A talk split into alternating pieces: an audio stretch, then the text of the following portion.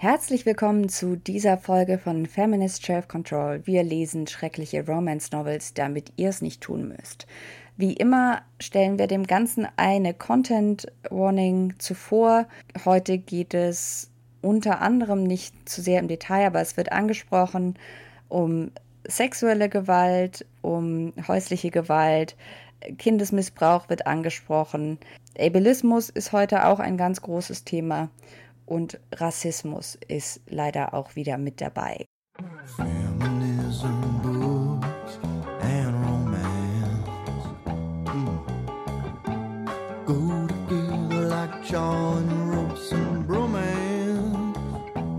Feminist Self-Control Annika Brockschmidt und Rebecca Endler lesen Romance Novels. Listen up.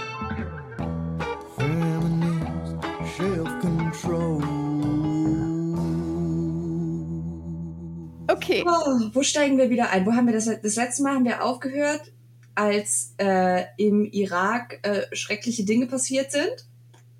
Also wer die ersten beiden Folgen noch nicht gehört hat, ähm, sollte das vielleicht tun, damit das, was wir hier erzählen, irgendwelchen Sinn. Also Sinn ist übertrieben, aber damit es zumindest innerhalb von äh, dem, was passiert, kohärent ist. Vielleicht Wenn man das Gefühl einer Kontinuität hat. Genau. Genau. Und wir steigen jetzt ein, zwei Jahre später, in Kapitel 7 aus der Perspektive von Faith.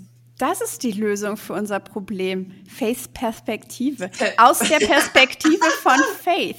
Das wir ist haben, mir gar nicht aufgefallen, dass ich es gemacht habe. Wir haben einfach nur drei Folgen gebraucht, um dieses Dilemma zu lösen. Und zwar erfahren wir, dass sie mitsamt ihrer Familie umgezogen ist aus Montana nach South Carolina dort ähm, in die Nähe ihrer Cousine und ihres Cousins gezogen ist und ihr, weil ihr Vater dort eine neue Kirche aufbaut. Und weil sie selbst dachte, ich brauche irgendwie Veränderungen in meinem Leben, haben sie einen Cut gemacht und sind umgezogen. Genau. Aus der Mitte in den ja, Süd, ist das Südwesten ja, es ist so ja, schon, ne? südliche Mitte, etwas westlich. Also es ist zumindest der Teil von Kalifornien, der Ach nee, oh, ich meinte, entschuldige, ich habe gerade Süden und Osten. Oh, meine Links-Rechts-Schwäche ähm, geht nämlich auch über äh, mhm. Himmelsrichtung. Ja. Entschuldigung, alles, ich, ich schneide das grade, raus. Ich hätte, nein, nein, ich hätte gerade fast äh, gesagt, ach, du meinst das andere Ost. Und, ja, ja. Äh, ja, das sagt, glaube ich, genug dazu aus. Ja, ich bin auch ganz furchtbar, wenn mir jemand, ich finde nichts schlimmer, als wenn mir jemand Richtungsangaben mit Himmelsrichtungen gibt. Ich bin ja kein Seefahrer, ja. Also wenn mir jetzt jemand sagt, da musst du nach Südosten weitergehen, Freund sagt mir einfach an der Bäckerei links und dann kann ich damit was anfangen. Aber ich fange jetzt hier nicht an auszupendeln, welche Himmelsrichtung jetzt Ost, West und ja, egal. Ja, ähm, also links, rechts ist eh schon problematisch. Himmelsrichtung ja, ja. noch problematischer und ganz flippig aus bei Uhrzeiten. Guck mal auf 9 Uhr. Was bin ich? Ein Navy Seal oder was? Das ist nicht meine Sprache. Man zeigt mit dem Finger auf das, wo ich hingucken soll. So funktioniert das nämlich. Oh, ja, soviel zu unseren kartografischen ähm, Fähigkeiten. Ähm, äh, die, die Kate bestimmt absolut unterdurchschnittlich äh, und eines Navy Seals nicht angemessen. Ähm, und genau, apropos Kate, da wo wir jetzt also wieder einsteigen, also in Südkalifornien, ähm, wo wir jetzt noch ein paar Nebencharaktere, die aber auch. South Carolina. Wir bringen wirklich alles durcheinander. Was habe ich gerade gesagt? Südkalifornien. Oh nein, South Carolina. Richtig. Ähm, guten Morgen. Es ist Vormittag. ich habe eigentlich schon mindestens, also anderthalb Tassen Kaffee in, intus, aber es reicht wohl noch nicht. Ich äh, müsste, glaube ich, hier eher an den Koffeintropf. Ja, South Carolina, das macht auch viel mehr Sinn. ich dachte nämlich eben noch so, naja, Südkalifornien ist ja schon, also ist schon für Kalifornien so das, die eher evangelikale Region, aber mh, hm, ist trotzdem irgendwie ein bisschen seltsam, so als Ort. Ähm, aber gut, South Carolina und wir lernen jetzt ein paar ähm, Nebencharaktere, aber ohne wirkliche Charaktereigenschaften oder eigentliche Persönlichkeiten in dem Sinne kennen. Noch äh, schwieriger dadurch gemacht, dass die alle, die heißen ja, Caitlin, Colin, ähm, Kayla. Kayla, genau. Was ist das bitte für eine Art zu schreiben, wenn man allen Menschen ungefähr den gleichen Namen gibt? Also die, die Namen sehen alle gleich aus, aber das ist eigentlich auch egal, weil sie haben auch alle gar keine Charaktereigenschaften. Null. Deswegen muss man noch nicht mal versuchen, sie auseinanderzuhalten. Es ist es ist einfach egal. Was ich super cringy finde, also ich weiß ja nicht, wie das bei dir ist, aber also wenn ich Freundinnen vorstelle, habe ich noch nie in meinem ganzen Leben gesagt, and these beauties are, hat, dich, hat, hat jemand schon mal, mit dem du befreundet warst, gesagt, und diese Schönheit, das ist die Rebecca, das ist ihre wichtigste Eigenschaft. Sie sieht richtig heiß aus. Das ist auch das Einzige, was ihr über sie wissen müsst jetzt. Weil das ist genau das, wo, also ne, wir lernen, die sind alle sehr hot, diese Frauen. Mhm. Aber mehr lernen wir auch nicht. Nee. Wir lernen noch äh, gleich äh, mehr darüber, wie oft ihre Männer sie gerne vögeln. Ja, also wir müssen vielleicht sagen, äh, Faith ist jetzt eben umgezogen und ist so ein bisschen von ihrer Cousine ähm, Caitlin abhängig davon, ähm, Menschen kennenzulernen. Und Caitlin sagt, ich nehme dich jetzt mit hier mit meiner Gruppe super hotter Freundinnen und ähm, du wirst da perfekt hineinpassen, denn auch du bist ja total hot.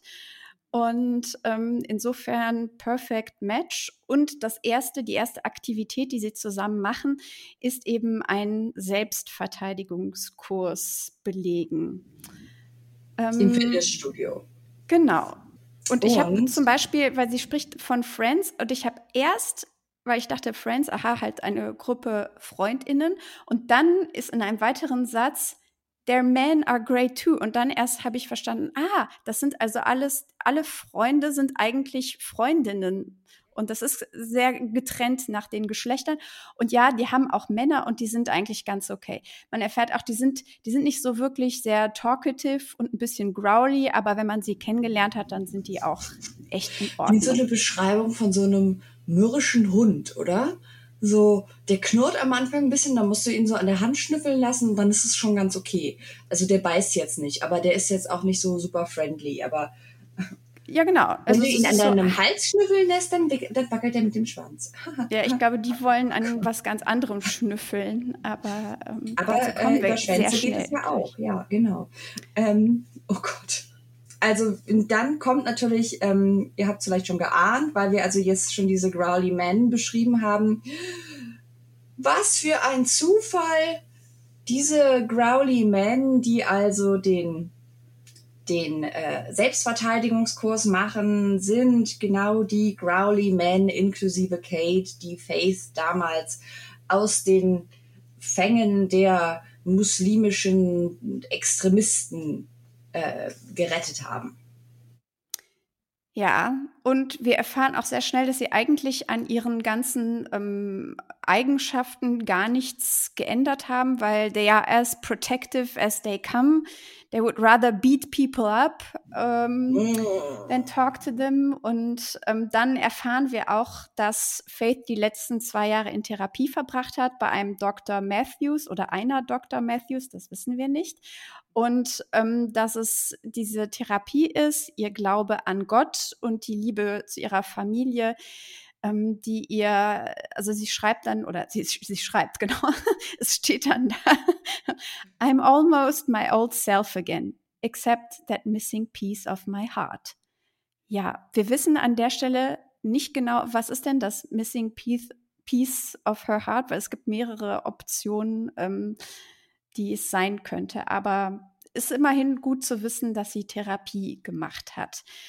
Ähm, die toxische Männlichkeit auch schon gleich am Anfang. Genau, ein, ein Typ äh, hat anscheinend gerade ein Baby bekommen, nämlich eine Julia hat ein Neugeborenes und taucht auch dann da bei diesem Selbstverteidigungskurs auf und dann wollen sie irgendwelche Pläne machen und dann sagen die, ja, aber was ist denn mit dem Baby? Und dann sagt die, ah, uh, Jackson will be more than willing to hang out with her for a few hours by himself. Und dann äh, sagen alle so, wow, ein Mann mit einem Baby, was ein super Typ. Also wohlgemerkt, es, geht um sein eigenes Kind. Ja, ja, genau. Äh, also es ist kein Nachbarskind, sondern es ist sein eigenes Kind. Also er, er, er stimmt äh, gracefully zu, äh, also hier zu babysitten. Und das zeigt, dass er ja eben ein echter Catch ist, weil er obwohl er so ein Alpha-Mail ist, lässt er sich dazu herab, ein paar Stunden alleine mit äh, seinem Nachwuchs zu verbringen. Und das wird als, äh, als deutlich herauszuhebende Charaktereigenschaft hier ähm, äh, herausgestellt. Und ähm, ich muss ja sagen, ich hatte einen kurzen Moment, weil sie sie erzählt, also äh, Faith erzählt dann denen das, weil sie dann an, sie fängt dann an zu weinen und ähm, sagt, also das sind das sind die die die Männer von damals, das sind äh, it it's all of them, was sehr ominös klang, mhm. finde ich. Ähm, ich hatte so einen kurzen Moment, wo ich so dachte, mh, hm, ist da irgendwie noch mehr als das passiert, ähm, worauf schon hingedeutet wurde. Aber äh, nein, natürlich nicht. Ähm, denn äh, diese, diese Männer sind alles, ähm, ähm, sind alle upstanding Alpha Males. Und dann kommt ein Rückblick, wo sie ähm, in, also wir sehen das dann kursiv geschrieben, wo sie nur äh, hört, This is what bitches are for, boy. Fucking not singing. Und hätte da jetzt nicht das Boy gestanden, hätte ich irgendwie kurz äh, innegehalten und gesagt, wer sagt es jetzt, weil das ist was. Das könnte vielleicht bis auf das Bitches auch von Kate stammen, oder? Also es ist klar, dass es das nicht ist, weil das der Rückblick zu dem Vater ähm, von diesem kleinen Jungen ist, ähm, während ihr da also Schreckliches angetan wird. Aber so diese, dieses, dieses dahinterstehende Gefühl, äh, Frauen sind zum Vögel da. Das, Aber der, ähm, der Kate von früher. Der so, Kate der, von äh, ja, genau. bevor er ähm, ja, ja, bevor er Faith hat, ne? kennengelernt ne? hat. Genau. Und, weil er ähm, hatte genau. ja schon äh, life-altering Sex mit ihr, deswegen ist es eindeutig. Genau, weil wir erinnern uns, hier äh, wird äh, gesund gevögelt. Ne? Ja.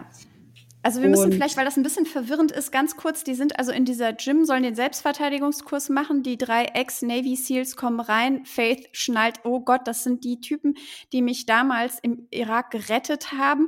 Dann hat sie auch extrem sexy Flashbacks, die sich sofort, also das ist unmittelbar vor mhm. diesen Flashbacks aus dem Irak, ähm, ist ein, ein Satz, der, äh, wo ich dachte so, huh, äh, Puh.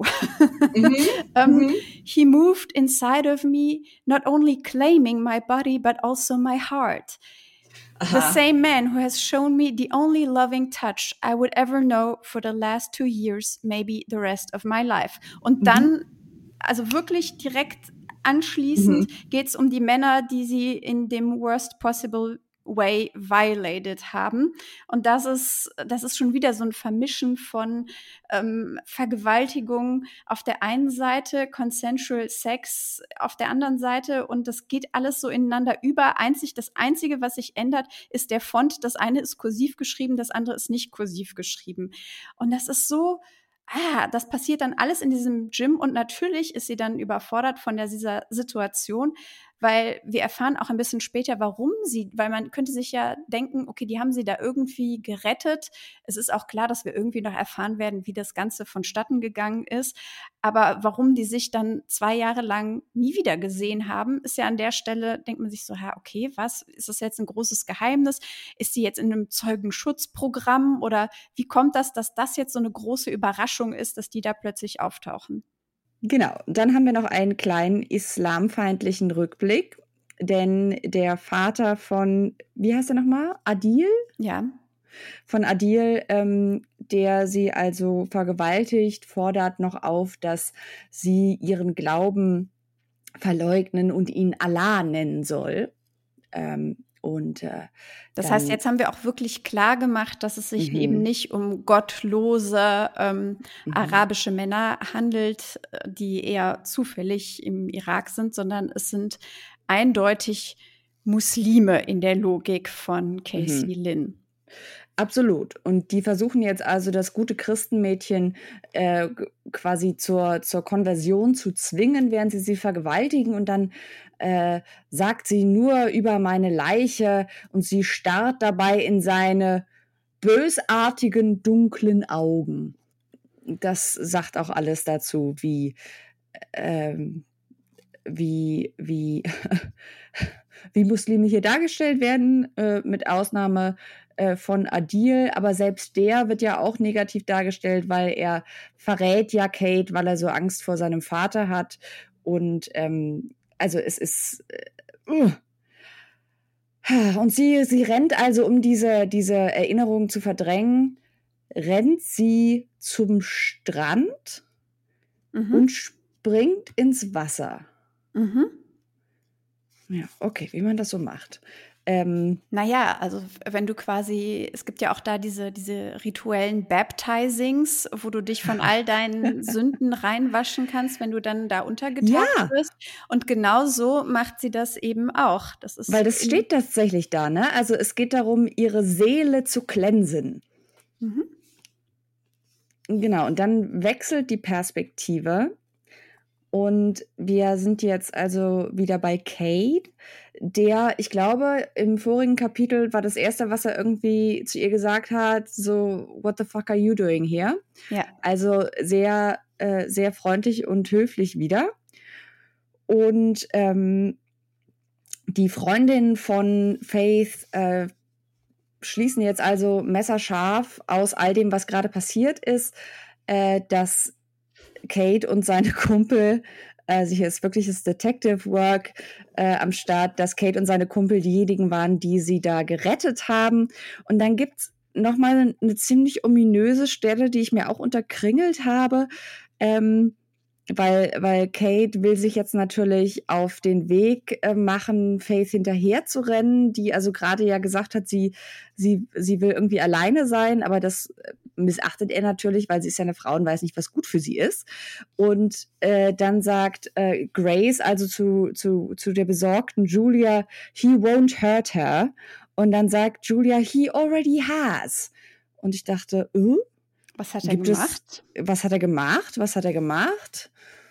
Und ähm, auch dann haben wir jetzt noch mal aus seiner Sicht noch mal äh, einen einen Flashback, äh, wie er also in Gefangenschaft ist zusammen mit seinen zwei Navy Seal Kumpels. Jackson Aber warte mal, auch auch da Sawyer haben wir genau die gleiche Struktur wie davor bei dem Flashback von Faith. Ja, stimmt. Nämlich Einsatz, deswegen, ich finde das so, das ist so bizarr einfach. Nämlich Einsatz, bevor diese schön in kursiv abgehobenen Irak-Flashbacks anfangen, ähm, ist es wieder, ähm, denkt er an Faith, The way her smile would warm my cold, dark place inside of me, her cries of pleasure as I sank into the warmest body I've ever Ooh. felt, a body that later mm. was violated and taken against her will. Oh, Es klingt oh. wieder, also wir sind wieder in diesem Ding, hatte sie Fieber? Sogar, ja, Was? das habe ich auch. Erstens, hatte sie Fieber? Oder zweitens, warum waren die Körper davor kälter? Das ist ja auch irgendwie beunruhigend, ne? Also. Naja, weil es einfach warm ist. Wenn man Hot and Heavy Sex hat, dann wird einem warm. Aber ähm, trotzdem, dieses, ah. und das ist wirklich unmittelbar vor diesen Irak-Flashbacks. Ja, beziehungsweise, Was soll das? Es ist ja teilweise, also hier ist es ja wirklich sogar im selben Satz, ne? Ja. Also, ja. Äh, geiler Sex und dann war derselbe Körper, in dem, mit dem ich geilen Sex hatte, dann wurde der noch äh, hier irgendwie vergewaltigt. Ah. Und dann kommt der Flashback und wir haben ja jetzt schon ein paar Mal so was von dem Monster, das in Cage schlummert. Mhm, gehört. Auch wir Flashbacks aber relativ kurz. Ja, aber jetzt lernen, jetzt lernen wir es also kennen und wir machen es kurz. Das liegt daran, ähm, also das, das Monster äußert sich in äh, absoluter Gewaltorgie, ähm, die er also jetzt hier äh, lostritt, weil ähm, weil die, äh, die, die, die bösen Moslems haben rausgefunden, dass äh, sie, ich zitiere, zu ihm gehört, also ihm gehört. Äh, und äh, deswegen müssen sie eben versuchen, ihn noch mehr zu provozieren. Und dann endet der Flashback mit dem Satz, My time will come and their blood will be shed. Mhm. Und daneben habe ich nur What the fuck geschrieben. Und dann äh, ist er aber schon wieder am Strand in der Gegenwart. Also harter Cut. Da haben und wir die, die nächste Penetration, die schon wieder keine ähm, im eigentlichen Sinne sexuelle ist. Aber dieser Satz, ich möchte ihn kurz vorlesen, weil er ist, also da mischen sich Nekrophilie mit, also das, es geht einfach sehr durcheinander in einem einzigen Satz. She's the only person to ever penetrate my dead heart. Now, now it will never lay dormant. Es finde interessant. Ne? Also, also das, das, das Herz war ja vorher, ich möchte ganz kurz daran erinnern, dass wir ja auch diese Gletschermetaphorik vorher hatten. Also das Herz war zugefroren. Dann hat sie da reingedrillt, also wie mit so einem, mit so einem Eispick oder sowas. Mhm. Und jetzt ist es aber tot. Ich nehme an, es ist gestorben dadurch, dass er also mit ansehen musste, was ihr da alles zugestoßen ist. Und jetzt. Nee, nee, nee, nee, nee, nee, nee. Nein, Oder meinst du, es war vorher schon tot? Ja, der, ja, natürlich, es war vorher tot. Es, ist, es hat so, so eine Art Shakespeare-Romeo und Julia-Element, weißt du? Also, wenn Romeo äh, Julia findet und denkt, sie ist tot und daraufhin das Gift nimmt und selbst stirbt, aber eigentlich war sie gar nicht wirklich tot. Aha, und so ja. nimmt die Tragödie ihren Lauf. So ähnlich ist das auch hier. Also, sie hat sein Herz penetriert, von dem er dachte, es wäre tot. Und dann hat sie aber vielleicht auch so, weißt du, so ein bisschen so CPR. Ähm, heißt das so, ja. wenn man so ja, Herzmuskelmassage? Herz, Herzdruckmassage. Genau. Und dann ähm, war das auf einmal, hat das Herz so Erst der Penis wahrscheinlich und dann ging der Impuls vom Penis über ja, ins der Penis, Herz. Der Penis, der jumpt doch, ne? Also genau. Also der Penis springt und dann kickstartet das auch das Richtig. Herz. Genau, dann ist es so das, das ganze. Ähm ja, also ich muss, muss sagen, Casey Lynn, ich bin ein bisschen enttäuscht. Die, die Metapher der Herzdruckmassage und der Penisdruckmassage, das war hier wirklich, lag auf der Hand quasi. Hand auch wieder, wir bleiben bei den Metaphern. Also bin ich fast ein bisschen enttäuscht, dass das nicht kam und wir stattdessen nur diesen seltsamen nekrophil-esken und Satz kriegen. Und jetzt wird dieses Herz aber never lie dormant. Also dieses Herz hat jetzt einfach gar keine Pause mehr. Es pumpt die ganze Zeit. Scheiße. Ja. Immer. Ohne Pause. Also, Was, also Herz, ein Herz, das beständig schlägt. Wo hat man das schon mal gehört? Das ist, das ist jedenfalls ähm, nicht sexuell penetriertes Nummer 5 an dieser Stelle. Mhm, mhm, Keine Sorge, ich werde das das ganze Buch durchziehen. Und es ist auch immer wieder was Neues. Also. Das, ja. Ja, irgendwann wiederhol, wiederholen sich die Penetrationen, aber. Ja, aber ich muss sagen, also die Liste von Dingen, die penetriert werden, ähm, sind, ist schon recht kreativ. Also mhm. das muss man ihr schon lassen. Ich weiß nicht ganz, ob das Absicht ist. Aber ähm, nehmen wir es einfach so, wie es ist und äh, freuen uns daran. Dann haben wir eine Art äh, James Bond Girl-Moment, ne? Also, mhm. weil sie steht ja dann noch im Wasser. Ne, es ja. ist auch wieder so, dass er sie beobachtet, ohne dass sie irgendwie davon weiß. Mhm. Und ähm, dann ähm, she emerges from the water like a fucking angel, a goddess. okay. Da, da habe ich auch gedacht, also da wäre jetzt so die, die Botticelli-Venus, die würde sich jetzt ja auch anbieten, hätte man jetzt, ja. äh, aber gut, äh, Casey Lynn.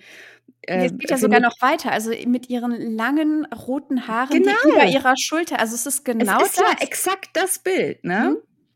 Genau. Aber Kate, Kate kennt kein Botticelli, deswegen ähm, ist es nur der verdammte Engel, äh, der da aus, dem, aus den Wellen schreitet. Und äh, dann haben sie noch mal so ein awkward Conversation, wo sie Na, beide erst leiden ihre Augen. Also, ich, also das Problem ist, glaube ich, ich habe das jetzt mal rausgearbeitet. Ja. sie kennt Blicke nicht. Also bei ihr kollidieren Augen und Augäpfel, aber nie Blicke, was ja eigentlich mehr Sinn machen würde, ne? Aber das ist, es ist jedes Mal, wenn Teil ich das lese, höre ich so ein ja. in meinem Kopf. Es war, wenn ich denke, unsere, mal, mal, unsere Augäpfel kollidieren. Das klingt unangenehm. Das ist, ja, aber es, mhm. ich glaube, es, es liegt nur daran, dass sie ein Wort nicht kennt. Oder Ja, dass sie nicht auf die Idee kommt, dass es vielleicht Blicke sein könnten, was sie eigentlich meint.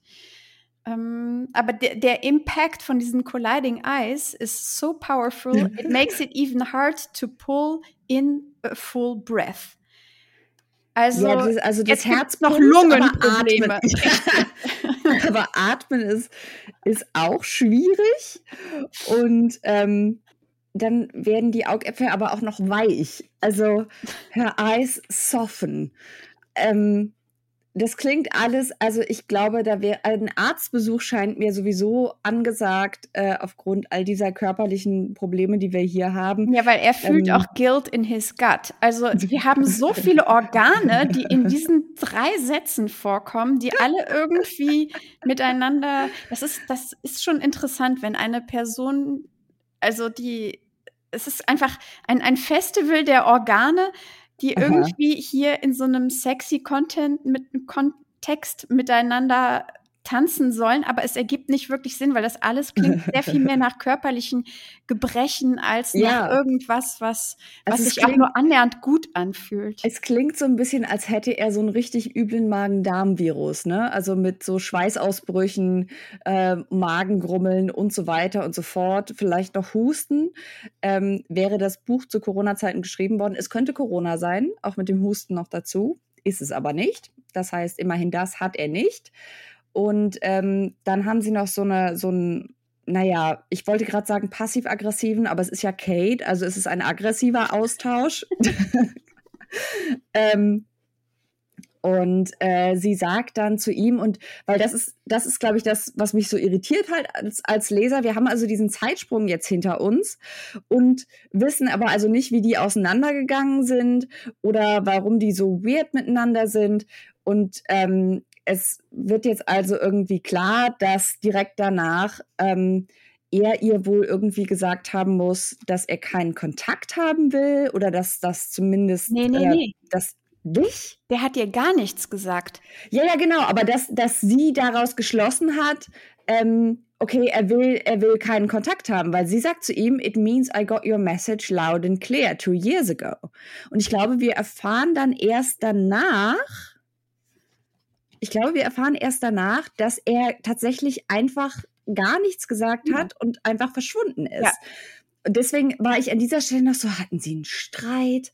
Warum? Was ist passiert? Was könnte er ihr denn bitte selbst, also innerhalb diesem absolut wahnwitzigen Universum gesagt haben? Was ist irgendwie, also was, was, was könnte Casey Lynn glauben, was so ein Alpha-Ding ist, was man äh, einer Frau sagen kann, nachdem man sie aus einer Gruppenvergewaltigung gerettet hat? Aber nein, er ist so Alpha, er sagt einfach gar nichts, sondern hat sich damals einfach verpisst. Und was natürlich auch, das finde ich tatsächlich ganz logisch, dazu geführt hat, dass Faith sich denkt, so geben diese drei Männer, die mich gerettet haben, mir jetzt die Schuld dafür, dass sie überhaupt in diese Situation gekommen sind, dass sie die schlimmste Woche ihres Mhm. ganzen Lebens gelebt haben? Ist es, ist es das? Also bin ich, Ja. trägt dann einfach auch zwei Jahre lang dieses Schuldgefühl mit sich, gemischt gleichzeitig mit der Idee, vielleicht können sie auch nicht mehr in die Augen schauen. Das ist ganz, ganz schlimm, weil sie wissen, was die anderen Männer mit ihr gemacht haben und sie Mhm. deswegen nicht mehr irgendwie. Keines, sie keines Blickes mehr würdig ist, Ja. weil sie ist ja jetzt äh, also quasi äh, nicht mehr nicht mehr rein, weil ihr ist ja sexuelle Gewalt angetan worden. Das ist so die Denke, ähm, die dahinter steht und äh, die auch im ganzen Buch irgendwie das ist immer wieder Thema. Mhm. Ja, aber es wird nie problematisiert. Also es wird, es gibt nie den Moment, wo irgendwie gesagt wird, dass das äh, ein wahnsinnig problematisches Framing ist oder dass der, die Gedanken, die dahinter stehen, wahnsinnig problematisch sind. Ähm, weil ich glaube, einerseits ist das, kommt es, glaube ich, bei, bei Überlebenden von sexueller Gewalt schon vor, dass sie, weil wir halt gesellschaftlich so, das so in uns drin ist, ähm, dass diese Gefühle, glaube ich, schon vielleicht nicht unrealistisch sind, gerade wenn man in so einem ähm, hyperreligiösen Umfeld aufgewachsen ist wie sie.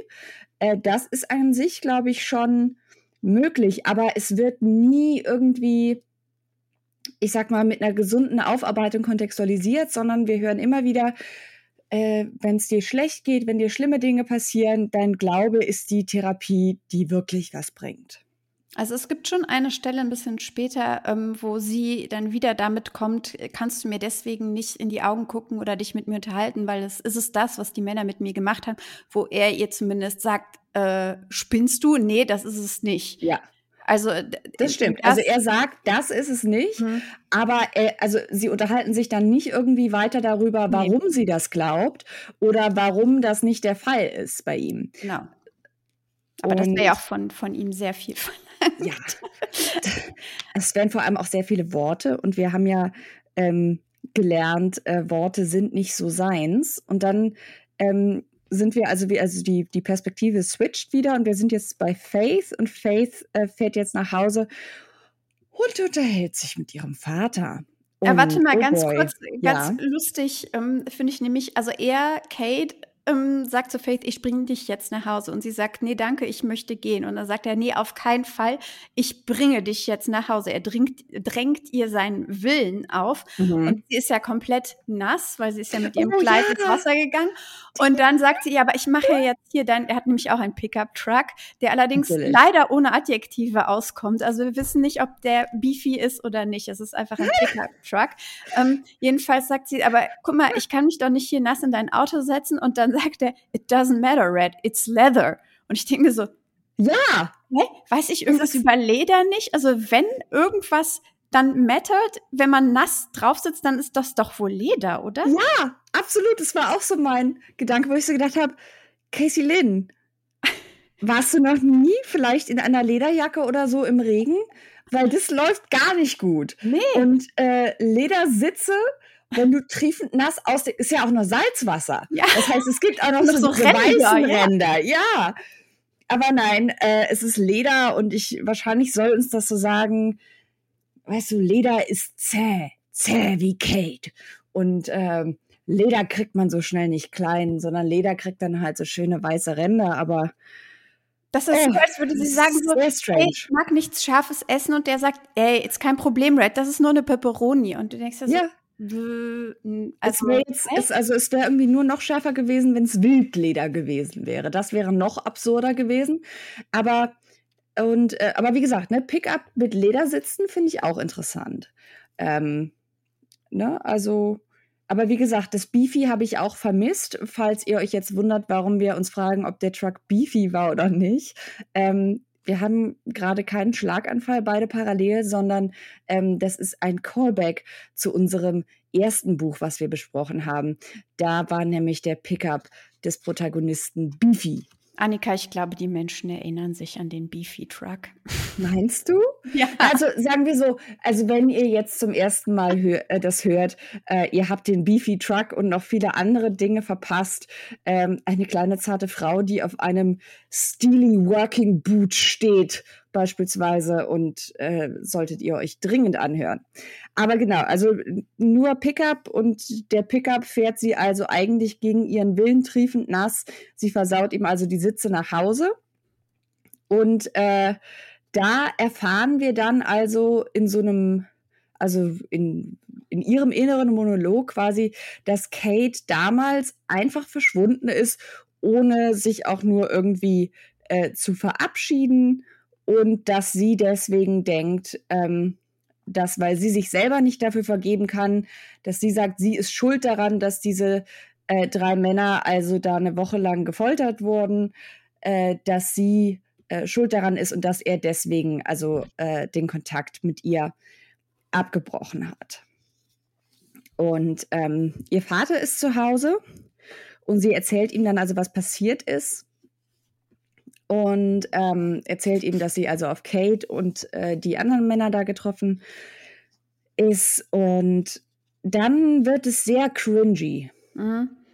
Also die treffen sich in der Kirche, die gerade im, ja, die wird gerade gebaut oder die ist, also eigentlich ist es ganz komisch, weil die am Anfang war davon die Rede, dass die Kirche gebaut wird, aber dann nimmt der Vater sie mit und ushers be into one of the dusty pews, wo ich dachte so, ist das, sind die jetzt vom Bauschutt Dusty? Sind die Dusty, weil da nie jemand hingeht, weil die Kirche nie besucht wird? Das ist einfach ganz komisches Adjektiv. Was will uns das sagen? Also, okay.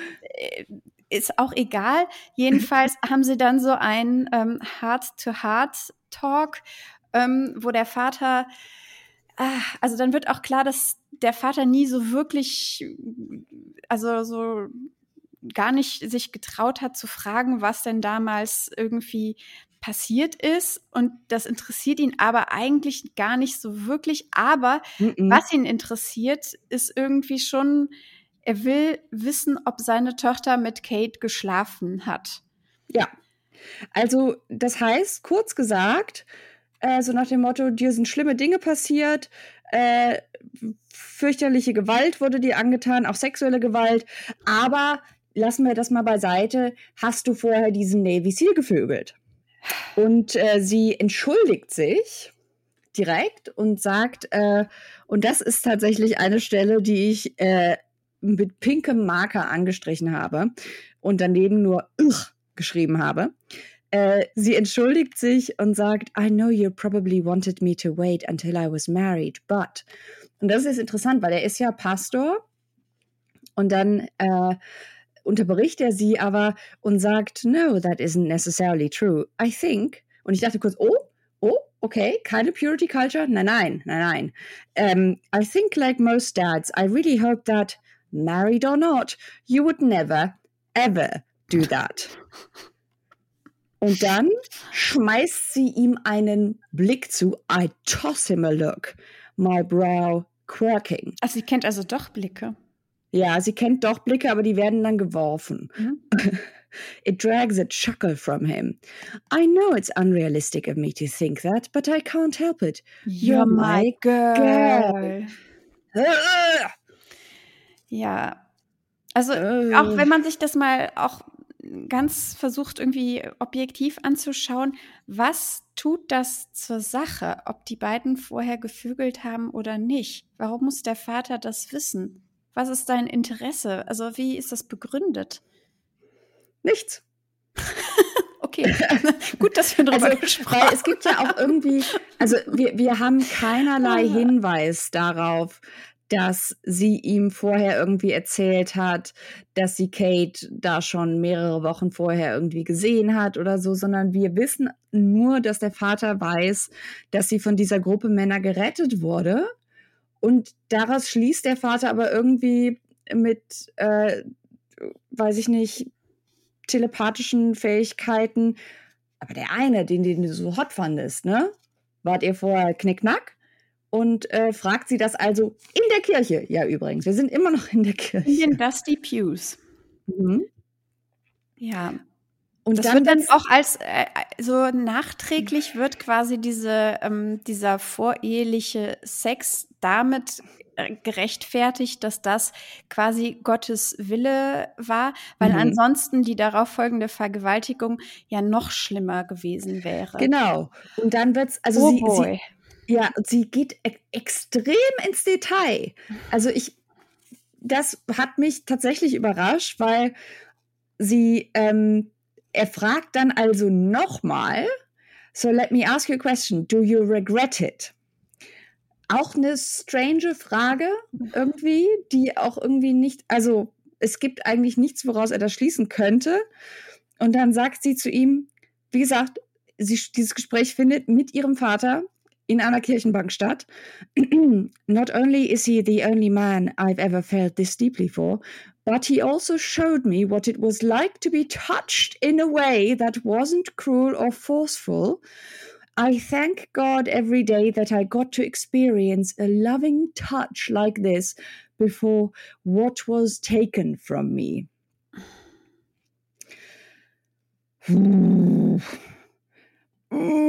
Und dann sagt der Vater, ja, nach all dem, was ich jetzt gehört habe, habe ich das Gefühl, es ist Gottes Wille, dass wir mm. hergezogen sind und dass Kate auch hier wohnt und das macht jetzt alles Sinn.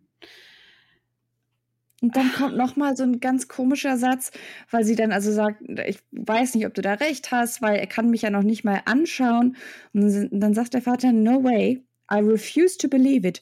How can anyone have a hard time looking at you? Das erinnert, ah. weißt du, woran das erinnert? An da, die Aussagen, die Donald Trump über Ivanka. Ja! Ne? Also so ein Vater, der seine ja. eigene Tochter irgendwie, ja, she's easy on the eyes, she's nice to look at. Also und es ist so deswegen auch so dieses, auch dieser Satz, wo sie ihn so fragend anschaut und so eine Augenbraue hochzieht, das, das wirkt fast so ein bisschen flirty. Also wenn das eine andere Person wäre, die in irgendwie einem anderen Zusammenhang zu ihr stehen würde, hätte das irgendwie einen anderen Unterton. Und das ist ganz, ganz strange. Und weil wir auch davor erfahren, also sie ist close to her parents, aber die Mutter spielt eigentlich gar keine Rolle. Sie sagt auch so, dass der Vater der tollste Mensch auf Erden ist. Ähm, ja, und dann, und dann sagt er was ganz Komisches auch über, also was Komisches, äh, was ganz Beunruhigendes über ihre Mutter. Ähm, und zwar, anything is possible. I knew I loved your mother right away. I also knew I would make her my wife. Thankfully, it didn't take me long to convince her of the same thing. Okay. Aber das ist, also ich, ich habe mhm. das Gefühl, ganz viele Paare, die ich so kennengelernt habe, die in so einem evangelikalen mhm. Milieu irgendwie aufgewachsen sind, die erzählen dir alle diese Geschichte, ne? Dass sie, das ist so das, was Eltern wirklich auch ihren Kindern erzählen, diese eine Person, die für dich die passende ist, das weißt mhm. du vom Augenblick an, wo du sie triffst. Und das ist immer die Kennenlerngeschichte von allen Eltern, dass, ja. dass sie das sofort wussten. Und gleichzeitig habe ich auch schon mehrfach gehört, äh, vor allem von Frauen, die also jetzt aus diesem, aus so einem ganz fundamentalistisch äh, evangelikalen Kontext kamen, dass dadurch, dass diese Jungs oder Männer aufgewachsen sind mit so einer Erzählung, du weißt, wen Gott für dich ausgesucht hat und du musst sie nur davon überzeugen, weil du bist derjenige als Mann mit dem direkten Draht zu Gott, mhm. ähm, dass sie also, also dass viele von ihnen die Erfahrung hatten, dass irgendeiner jetzt in der Youth Group oder so oder im Bibelkreis ihnen äh, permanent hinterhergelaufen mhm. ist, äh, schon so stalkermäßig teilweise und ähm, ihnen halt erklären wollte, dass Gott sie füreinander bestimmt hat und das dann teilweise auch den Eltern erklärt hat, mhm. weil je nachdem, wie extrem quasi ähm, wie extrem die Religionsausübung da ist oder wie extrem die Theologie ist, der man anhängt, ist es auch völlig egal oder ist es zumindest nicht primär wichtig, was die Tochter davon hält, sondern der Sohn geht zum Vater und sagt, wir würden hier gerne eine Courtship äh, beginnen oder ich würde das zumindest gerne. Und ähm, man fragt, also die, die Tochter wird dann meistens schon gefragt. Also sowas passiert jetzt meistens nicht ganz gegen ihren Willen, aber es ist zumindest nicht nötig, dass sie einwilligt. Ja, das ist so, wie auch mein ähm, Gastvater gefragt wurde, bevor ich gefragt wurde, ob ich zu Prom ähm, gehen kann. Und auch, äh, ich habe auch damals, als ich halt 16 war, gerade ähm, Briefe bekommen, in denen dann drin stand, dass Gott mich dahin ähm, gebracht hat nach Arkansas, um eben die Frau von, also da war sich auch einer ganz sicher und hat dann auch mit, mit Gott argumentiert, ohne dass wir mm. vorher jemals irgendwie ein längeres Gespräch hatten oder so. Also dieser, dieser Gedanke sitzt ganz tief. Gott wird schon eine passende Person für dich bereithalten und deine Aufgabe ist es, sie zu erkennen und dann einfach anzubeißen und gar nicht mehr wieder loszulassen. Genau. Und das ist, ähm, das sitzt da sehr, sehr tief. Aber in dem Fall ist es ja so, dass, ähm, dass Faith anbeißt und ähm, Faith ja. hat Faith. Faith hat Faith. Ja, das sagt der Vater. Das sagt er. Der, ja, weißt du, wie das ist, wenn, wenn irgendwie ein Film so einen bestimmten Namen hat oder ein Buch so einen Titel so ein hat und dann liest du den, ja. genau, und dann liest du das und denkst dir so, ha, ja, okay, dann sagt Aha. der Vater, but like I always say, have faith. Ich habe daneben geschrieben, wink. Aha. Mhm. Dann ähm, taucht ein neuer ähm, Charakter auf, der äh, auch in Zukunft sehr wichtig sein wird, und zwar der junge Christopher. Mhm. Christopher ist ein äh, ja, 15- oder 16-jähriger junger Mann, der sich irgendwas hat zu Schulden kommen lassen, ah genau, 15 ist er, und mhm. deswegen zu Community Service ähm, verurteilt wurde. Und seinen Community Service muss er Arme da in dieser Kirchengemeinde ableisten. Das heißt, er ist einfach nur so der ähm, Handyman für alles Mögliche, was da in der Kirche anfällt. Und er sitzt seine Stunden dann da ab. Und ähm, Christopher ist halt so ein bisschen, ja, ein schruffeliger Teenager, der ähm, es dann auch, das erfahren wir relativ schnell, schwer hat im Leben, ähm, und der Vater sagt, hier, ich habe mir gedacht, ihr macht jetzt irgendwie zusammen, streicht ihr einen Zaun an oder irgendwelche Latten, mhm. streichen sie zusammen an. Und Faith ist super happy, weil Faith liebt Teenies und hat auch so einen totalen Draht. ja, hat auch so einen totalen Draht zu ihm. Außerdem braucht sie auch so ihr nächstes Projekt. Und ähm, dann ähm, denkt sie sich, was kann ich ihm denn Gutes tun? Und dann macht sie das Radio an und ähm, switcht anscheinend von einer ähm, ähm, von einer Gospelstation auf irgendein weltliches Radioprogramm, was sie schon gehört hat, dass er, dass er das hört, wenn er da sein Community Service abmacht. Also um ihn zu beeindrucken, ähm, macht sie Radio an und es läuft Coldplays Viva la Vida.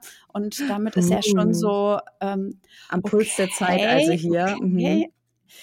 Ja, ich meine, dann sagt er, 14, ja. ja, aber er sagt, a church girl like you knows Coldplay, als wäre das also irgendwie das Verruchteste, was es gibt.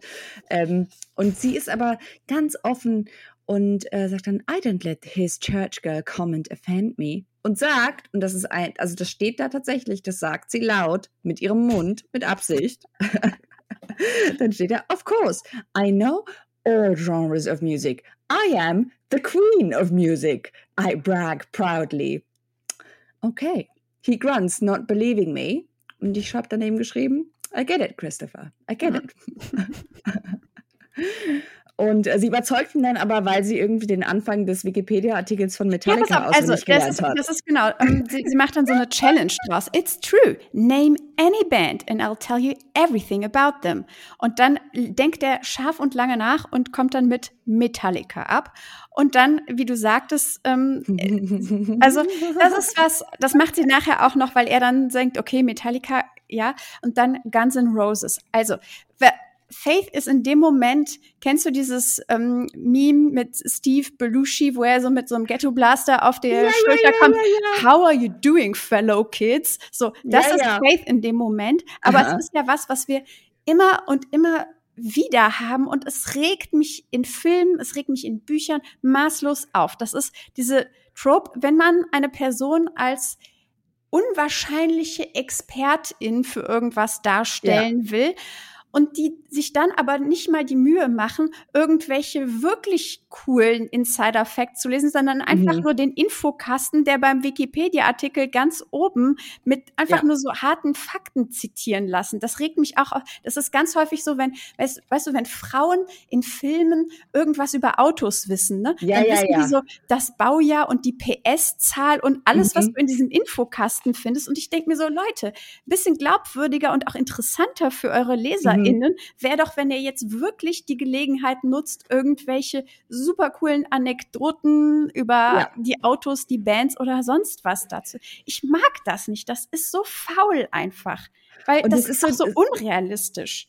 Es ist so diese, diese Szene im Film, wenn so der junge Lehrer jetzt sein, sich so umgekehrt auf den Stuhl setzt, weißt du, und ähm, dann die Ärmel hochkrempelt und dann seine sagt, Cappy so nach hinten. Ja, ja, ja, genau, die Cappy nach hinten dreht und sagt, tatsächlich war ich 1998 auf dem Konzert von Guns N' Roses und dort habe ich den Leadsänger so und so, so und so, der hat ja, oh, ja, genau, also ist genau das. Also sie zeigt, wie cool und ähm, nah am Zeitgeist sie eigentlich ist und äh, dass sie die Kids versteht. Mit Metallica und, und Guns N' Roses. Also es sind ja, ja noch nicht im Jahr 2014. Ne? so, also das ist das, was die Kiddies so hören. Und Christopher ist äh, verständlicherweise sehr unimpressed bei dieser ganzen Performance. Und ähm, da muss ich sagen, Das hat ihn mir äh, schon sympathischer gemacht. Und dann. Aber meinst du, der meint das ironisch? Das ist so wieder die Frage, weil er sagt, holy shit, you're like a walking, talking, breathing music dictionary. Ich habe das ironisch gelesen und habe gelacht und mir ist erst am Ende des Kapitels aufgefallen, dass es wahrscheinlich nicht ironisch gemeint sein soll. Wenn nein, man es ironisch liest, ist das ganze Kapitel sehr lustig. Ja, aber das ist, glaube ich, nicht das, was da wirklich passiert. Nein, nein, weil sie ist ja, also der Sinn dieser Szene ist ja, sie darzustellen als eine, die die, die, die Jugendlichen und mit ihren Tortured Souls wirklich versteht. Und sie ist ja die Einzige, die ihn versteht und die Einzige überhaupt jemals, die einen Draht zu ihm hat und die überhaupt nett zu ihm ist, ähm, erfahren wir dann, weil er fragt ihn, er fragt ihn, Entschuldigung, er fragt sie, warum, warum bist du eigentlich so nett zu mir? Äh, also ich wohne hier seit einem Jahr und noch niemand war jemals in diesem ganzen Jahr nett zu mir.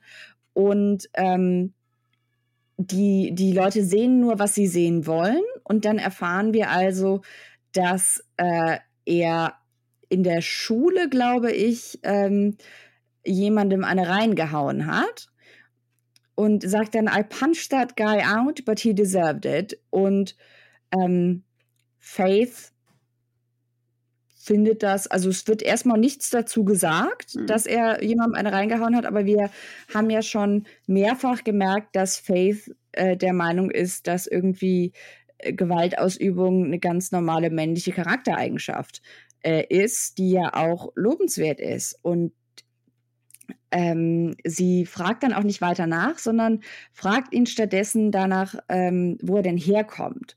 Und dann erfahren wir, dass sein Vater wohl kein so guter Mensch ist, aber wir erfahren noch nicht so ganz, was es mit dem Vater auf sich hat. Äh, also das erzählt er ihr noch nicht. Also wir haben hier wenig subtil eigentlich ein ähm, eine Person in dem Buch, der Kate von 15 Jahren, äh, von 10 Jahren früher, also den 15-jährigen Kate aus dem Prolog, haben wir jetzt gespiegelt als äh, Christopher 15 Jahre mit einem ähm, offensichtlich abusive Father mhm. und äh, die Parallelen gehen auch noch weiter und die sind einfach so, also da muss man auch nicht großartig äh, interpretieren. Nein. Ähm, Christopher ist einfach Kate zehn Jahre früher oder zwölf Jahre, wenn wir es jetzt genau, genau. rechnerisch ja. nehmen. Ne? Ähm, jedenfalls versichert Faith ihm da auch schon, dass sie immer, egal was passiert, hinter ihm stehen wird, dass er sich komplett auf sie verlassen kann. Und das wird in den nächsten Kapiteln dann auch noch hart auf die Probe gestellt. Ähm, und dann sagt sie auch, dass, dass Christopher äh, sie erinnert, und dann wissen wir nicht so genau, redet sie jetzt von Kate von früher, weil die Geschichte kennt sie ja auch, oder Adil. Also irgendwie ist Christopher scheint eine Art Do-Over für Faith mhm. zu sein, für diese beiden gemischt, Adil und jungen Kate. Genau. Dann switcht die Perspektive wieder zu Kate und wir erfahren jetzt, wie er, wie er über, über Frauen denkt, die nicht ähm, Faith sind, beziehungsweise also die, die, nicht aussehen wie Faith. Aber die Perspektive switcht eigentlich zu Kates Penis. Genau. Be beziehungsweise es geht eigentlich um, um Kates Penis. Kates Penis ähm, ist zwar nicht ganz der Erzähler, aber er steht im Dialog mit seinem Penis. Ähm, beziehungsweise der Penis tut Dinge und er findet die Dinge nicht gut, die sein Penis tut. Weil nämlich ähm, Kate ist der Meinung, dass die Hälfte der Frauen in seinem Fitnessstudio ähm, einfach nur da sind, weil sie von ihm gefickt werden wollen. Ja, unbedingt. Sie reißen sich um ihn. und das sind aber alles, Zitat, annoying Chicks. Ja, und äh, weil nämlich sie haben keine grünen Augen und keine roten Haare und keine makellose Haut und keinen Light Dusting of Freckles. My dick doesn't want it. Stupid it. dick. It doesn't want it. Stupid dick. Also er beschimpft seinen Dick hier öfter. Weil der ähm, nämlich auch schon seit zwei Jahren erfahren wir nicht mehr funktioniert hat. Also er kriegt keinen mehr hoch. Und ähm, aber er hatte natürlich zahlreiche Gelegenheiten, wird uns hier versichert, weil die Frauen sich also um ihn reißen und äh, das funktioniert aber nicht. und äh, er muss dann also immer an sie denken und ähm, so langsam wird das zum Problem und er muss da mal mit seinen Kumpels drüber sprechen. Ich möchte hier nochmal betonen, dass Jackson sich mit X schreibt, äh, was ich ein Verbrechen finde, was er schreibt sich mit gehört. XS. XS. Vielleicht ist aber auch XS so ein ganz subtiler Hinweis, dass wir es da vielleicht, also Aber- weiß ich nicht. Aber ich habe ja Recherche betrieben, weil, ähm, also vielleicht ganz kurz für die HörerInnen, Rebecca hatte mir ein, ein, ähm, ein, ich weiß gar nicht, was es war, war es so, ein, so eine Tumblr-Collage geschickt ähm, von, äh, also so Ah, ja. eine, wie so eine, so eine Fanfic-Collage, die sie irgendwo gefunden hatte von äh, Kate und Faith. Die Also laden so, wir auch auf Instagram hoch. Genau, also so, so kitschige Stockfotos mit so Schreibschrift, äh, Zitaten dazwischen und so und dann so mit so frühe 2000er Photoshop so zusammengestellt. Also wirklich super, super hübsch. Und da gibt es, super hübsch, da gibt es eine ganze, also es ist ein ganzes Rabbit Hole, was man da findet. Ich habe dann mal geguckt, was so bei Goodreads steht und da posten ganz viele Leute diese, diese anscheinend selbst erstellten Collagen in die Kommentare. Und zwar auch zu den anderen Büchern. Das ist ja eine Reihe, Man of Honor ist ja eine Reihe. Und ähm, so habe ich dann erfahren, dass jedes Buch einen anderen aus dieser Boy, Boy Group hier, aus dieser Männergruppe äh, behandelt. ja, ja. Wirklich? Ja, deswegen hat Jackson garantiert einen riesigen Penis. Ach so. Ja. Wie kommst du darauf, dass ich jetzt auf seinen Penis anspielen wollte? Ach so, ich dachte, du meintest wegen dem XS, das würde wegen- für ja, ja, ja, ja, kompensieren. ja, ja, ja. Oh, ich bin nicht wach genug, nach wie vor. Aber ja, Ach, also aber pass auf, das macht aber dann tatsächlich Sinn, weil wir haben so einen ganz ominösen Satz, der nachher noch kommt, wo ähm, einer von den Dudes, ich weiß nicht, ob Jackson oder Sawyer, hat nämlich eine Bäckerei für seine Frau oh Gott, gekauft ja. und Mhm. dass die Mutter unter ganz ominösen Umständen gestorben ist. Und da war kurz mein Interesse piekte und ich dachte so, wird es jetzt Mord Murder Mystery noch? das habe aber ich auch gedacht. Ja, aber da es ist wird nicht wieder drauf eingegangen. Mhm. Aber vielleicht ist das so eine Art, diese Geschichten miteinander zu versch genau. verspinnen, versponnen. Weil- also, Ver, ja. ver, ver, ja. Also, weil ich glaube, das ist so ein Callback für Fans der Serie, die Genau. dann so sagen, ah ja, damals mit Julias Mutter, da war ja, äh, und ähm, also Nee, Grace und Hope. Die haben Ah, ja, ja, ja, stimmt. Namen. Die heißen Grace und Hope, Also- die Bäckerei-Inhaberinnen. es ist und also diese Story von Julia und Jackson, ich glaube, das ist das Buch direkt davor.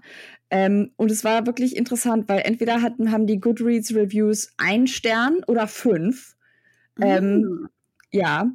Und äh, ein Stern wohl auch nur, weil man, glaube ich, keine Null Sterne vergeben kann. Und ähm, die, die Reviews sind entweder, was ist denn das für eine Romance-Novel? Das ist ein absolutes Arschloch, der vögelt sich quer durch die Weltgeschichte und sie hockt traurig zu Hause und wartet darauf, dass er ihr die Scheißbäckerei schenkt. Was ist denn das? Das ist doch absolute Scheiß. Und der Rest ist, this is my new favorite thing. I love them. Julia and Jackson are my everything. Hm. Ah, okay. Ja. Ja. Also ich Also es glaube ein nicht, ganzer dass ich das lesen möchte, aber ich, Nein, ich finde um Gottes interessant zu wissen, dass es quasi ein, ein Universum gibt. Also dass es ein Mhm. literarisches Paralleluniversum gibt, wo diese ganzen Paare dann vielleicht auch irgendeine Geschichte haben, weil also Mhm. hier äh, kriegt man nur so kleine Titbits mit und die sind auch wirklich teilweise ekelhaft. Mhm. Ähm, richtig, da kommt richtig eklig. Da kommen wir gleich eklig. zu. Mhm. Ja, ähm, dann taucht jedenfalls Jackson auf und Jackson hat Baby Annabelle komplett in Pink gekleidet, in so einem Babytragesystem vor seine Brust gespannt und ein Diaper-Bag dabei. Unmännlich wie sonst was finden I've alle. never seen my friend look so out of place in my life. You look fucking ridiculous. Ähm? Mein Gott, der Mann trägt sein Baby rum. Gleich fällt ihm der Penis ab, Rebecca. Ja, und dann wird aber auch noch äh, Annabelle, Baby Annabelle versichert, Don't worry, Annabelle, you are pretty, just like your mom. Dann wird noch damit kokettiert, dass man diese Männer wirklich gar nichts über Babys wissen, denn der eine sagt, sind da in diesem Diaperbag irgendwelche Snacks drin, woraufhin der Vater sagt, naja, mein Baby trinkt nur Milch. Mhm. Und dann, aber das wird einfach nur dafür Pussy, benutzt. dass der das weiß. Ja, genau, ja, genau. Ein Baby, das, ja, hier das, sind. Das Baby ist kein Steak. Was ist das? Das ist kein Fleischfresser. Es ist, es ist eine Frau, also die oh, hat Entschuldigung, ja, das Schokolade, stimmt. aber Schokolade. auch keine mhm. Snickers im Diaperbag. ja, traurig aber auch. Dann kommt irgendein Typ, weißt du, wer Evans ist? Weil Nein, Evans taucht einfach nur hier auf und pff, ich ja. glaube, also das klingt irgendwie so, als würde er zu dieser Gruppe gehören. Also später wird, glaube ich, noch gesagt, dass einer von den, ich glaube, Cooper ist der Sheriff, was ich sehr beunruhigend finde. Ähm, genau. Cooper ist der Sheriff und ich dachte, vielleicht ist Evans, gehört der irgendwie so zu der Polizei in dem Ort oder so. Oder eventuell zum Gym, weil das wird so getan, als würde er zu der Gruppe gehören. Aber ich glaube, den Namen haben wir vorher noch nie gehört, mhm. oder? Nee, und auch danach glaube ich nicht mehr. Nee, Aber weil der, der verschwindet irgendwie wieder. Ähm, und jetzt erfahren wir also, also. Äh, also Evans kommt und sagt, hey, Leute, kommt mit, ich habe was total Cooles entdeckt.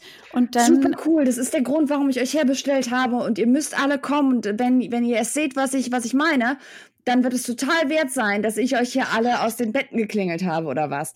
Und jetzt ist es richtig eklig, weil Rebecca, was, was ist das äh, wunderbare Naturereignis, was Evans äh, gesehen hat, was hier bestaunt werden soll? Sind es die Niagara-Fälle?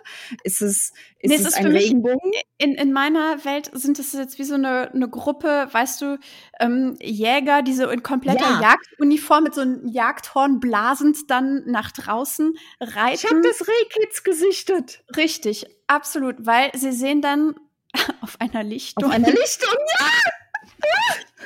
Direkt außerhalb des Gyms. Ähm, des eine, Gyms, also im Wald, auf ja, der Lichtung. Mhm. Eine kleine Herde Yoga-Moms. In Nein, freier also, Wildbahn. Naja, also, schon. Ja, ja, also eine ist Mom, die anderen sind ja noch keine Moms. Aber, aber sie könnten Moms potenziell werden und sie sind fruchtbar, also äh, sehr Moms enticing. Ja, genau. Ähm, jedenfalls, die Frauen machen draußen Yoga und Stretchen und benden over und das ist das Naturschauspiel, was ja, so eine Art sagt, Double Rainbow Reaktion ja. hervorruft. Ähm, His arms spread wide at the view. See. What did I tell you? Beautiful, right? Ja, wie, wie äh, Mufasa an König der Löwen. Mhm. Ähm, jedenfalls, uh, have a seat, boys. Let's enjoy the view of our beautiful women in thick as fuck clothing while their bodies bend in every position known to men. Also, eine Gruppe lüsternder Ex-Navy SEALs, die sich mm. rangepirscht haben, um. Äh, ähm, also, die, die sind wirklich quasi so in, die stehen noch hinter der Hecke und gucken also quasi, also Ne, die schleichen sich an. Also die Frauen wissen nicht, dass sie da sind. Und sie gaffen jetzt also die Frauen an, weil die Frauen gehören ja ihnen. Und deswegen äh, haben sie also ein Recht, sie jeden Moment zu begaffen. Und ähm, es gab noch ganz kurz eine Sekunde, nachdem Evans also sagte, irgendwie geile Aussicht war, ähm, wo dann äh, Kate sich denkt, you've got to be shitting me, wo ich ganz kurz dachte, oh, okay, weil äh, er auch irgendwie kurz ausholt um ihm äh, einen Klaps auf den Kopf zu geben. Und ich dachte so, oh, vielleicht findet er es doch irgendwie nicht so geil. Aber dann hält Kate inne und sieht, oh, die, die ich haben will, die, die ich mir ausgesucht habe, äh, zu erlegen, die ist ja auch dabei. Und dann vergisst er also, dass es vielleicht doch wirklich ekelhaft und primitiv ist, was sie hier machen. Ich glaube nicht, dass, er, dass das überhaupt die Intention, also dass er das jemals gefunden hat. Ich glaube, er dachte einfach nur, dass es die anderen Frauen sind und die sind ja alle schon geclaimed. Also was soll ja, er? Ja, weil sein Dick reagiert ja auch nicht mehr auf die, ne? Deswegen ähm, hat er da eher, ich glaube, das ist tatsächlich, da hast du recht, ich glaube, das ist wahrscheinlich, ja.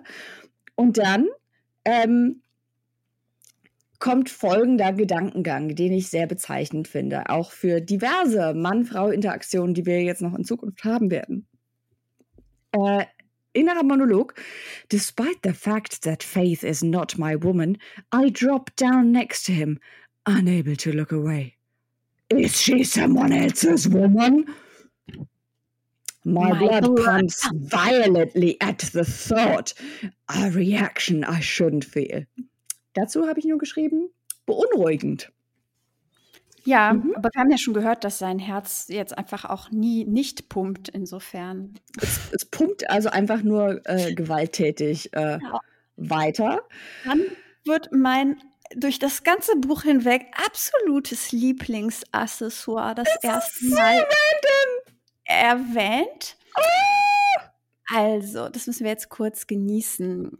Kate sagt dem Evan, glaube ich, dass er ein Arschloch ist und dann mhm. sagt er, whatever, don't act like you aren't happy I dragged you here, he replies, before reaching over to rip my beanie off my head.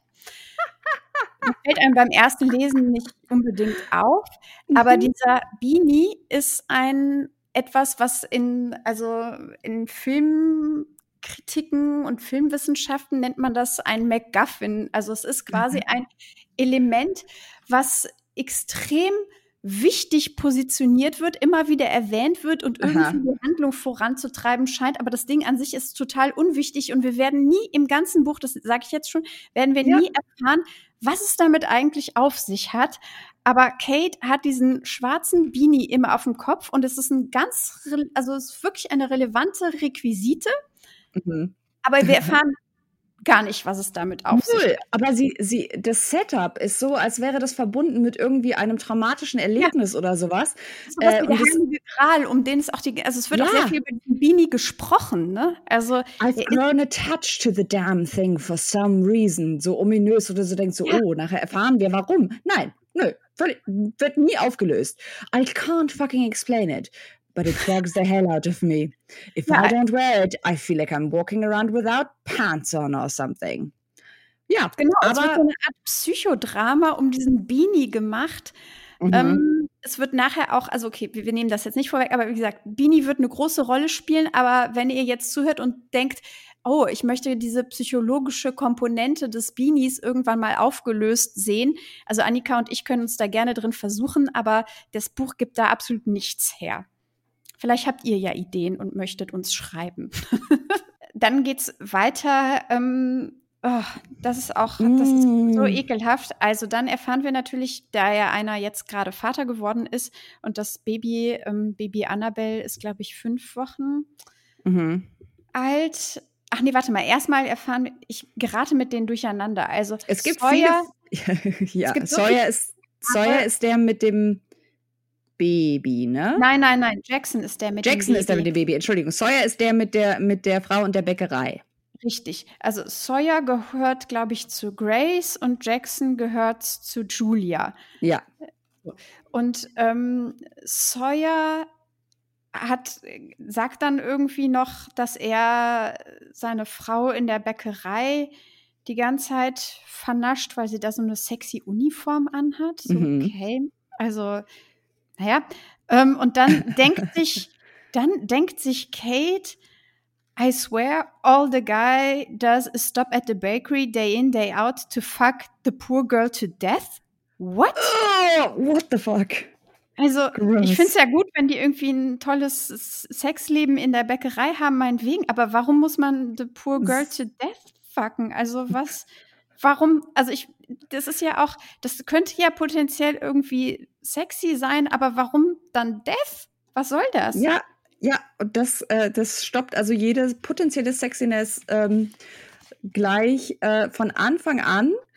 Und äh, genau, dann kommt die Stelle mit dem, äh, sie suchen jetzt nach was, also der eine von ihnen sucht nach was zu essen in dieser Diaper-Bag und sagt, What? Wenn jemand, wenn einer von den anderen äh, seine Hand wegschlägt. Chicks pack food in those things all the time for their kids.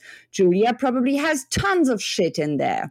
Weißt du, weil die Chicks machen ja den ganzen Tag nichts anderes, als ihre Kinder zu versorgen. Deswegen ist die Diaper Bag sowas wie die magische Handtasche von Hermine, wo alle möglichen Sachen und Sandwiches drin sind, die jetzt also die Jungs verzehren wollen, die Jungs, die Männer verzehren wollen, ähm, äh, während sie also hier die äh, die, die Frauen beobachten. Und dann haben wir nochmal genau diese Stelle, die wir eben schon angesprochen haben, wo der also sagt, nee, äh, da ist kein äh, festes Essen drin, weil das kann sie noch gar nicht äh, trinken, die Tochter.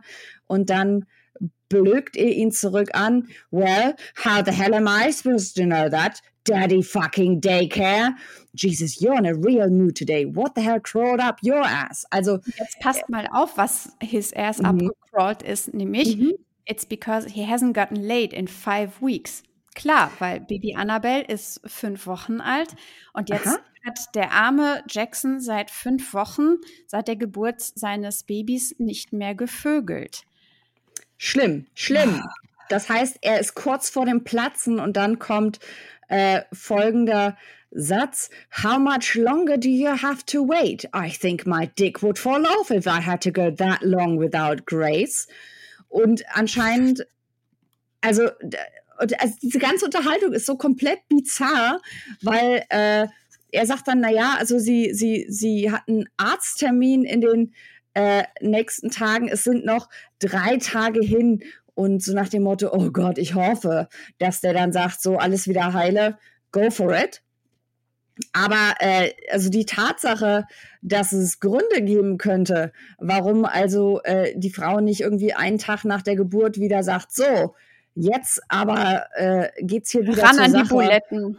Genau, äh, völlig völlig, also wird gar nicht erst thematisiert, sondern also sie muss möglichst bald wieder zur Triebbefriedigung zur Verfügung stehen. Also es geht um seine Malaise, nicht die möglichen körperlichen Beschwerden, die sie vielleicht nach einer Geburt Nö, hat. Mm -mm, überhaupt ist, nicht. Ach, ja. Ähm, dann kommt eine alte Frau vorbei, die sie als Perverse beschimpft, weil sie gesehen hat, was sie da machen. Und über die wird sich dann herrlich köstlich amüsiert. Und die Frau sagt uns auch noch, dass einer von ihnen der Sheriff ist. Ja, ich glaube, Cooper ähm, ist der, der Beau von Caitlin, meine ich. Ach stimmt, der Cousine. Ja noch, noch, eine mit K, genau, Caitlin.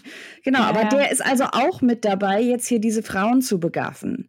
Und äh, es geht dann also weiter um irgendwie hier Besitzverhältnisse und dann sagt der eine zu ihr, oh, wir dürfen unsere Frauen angucken, wann immer ihr wollen.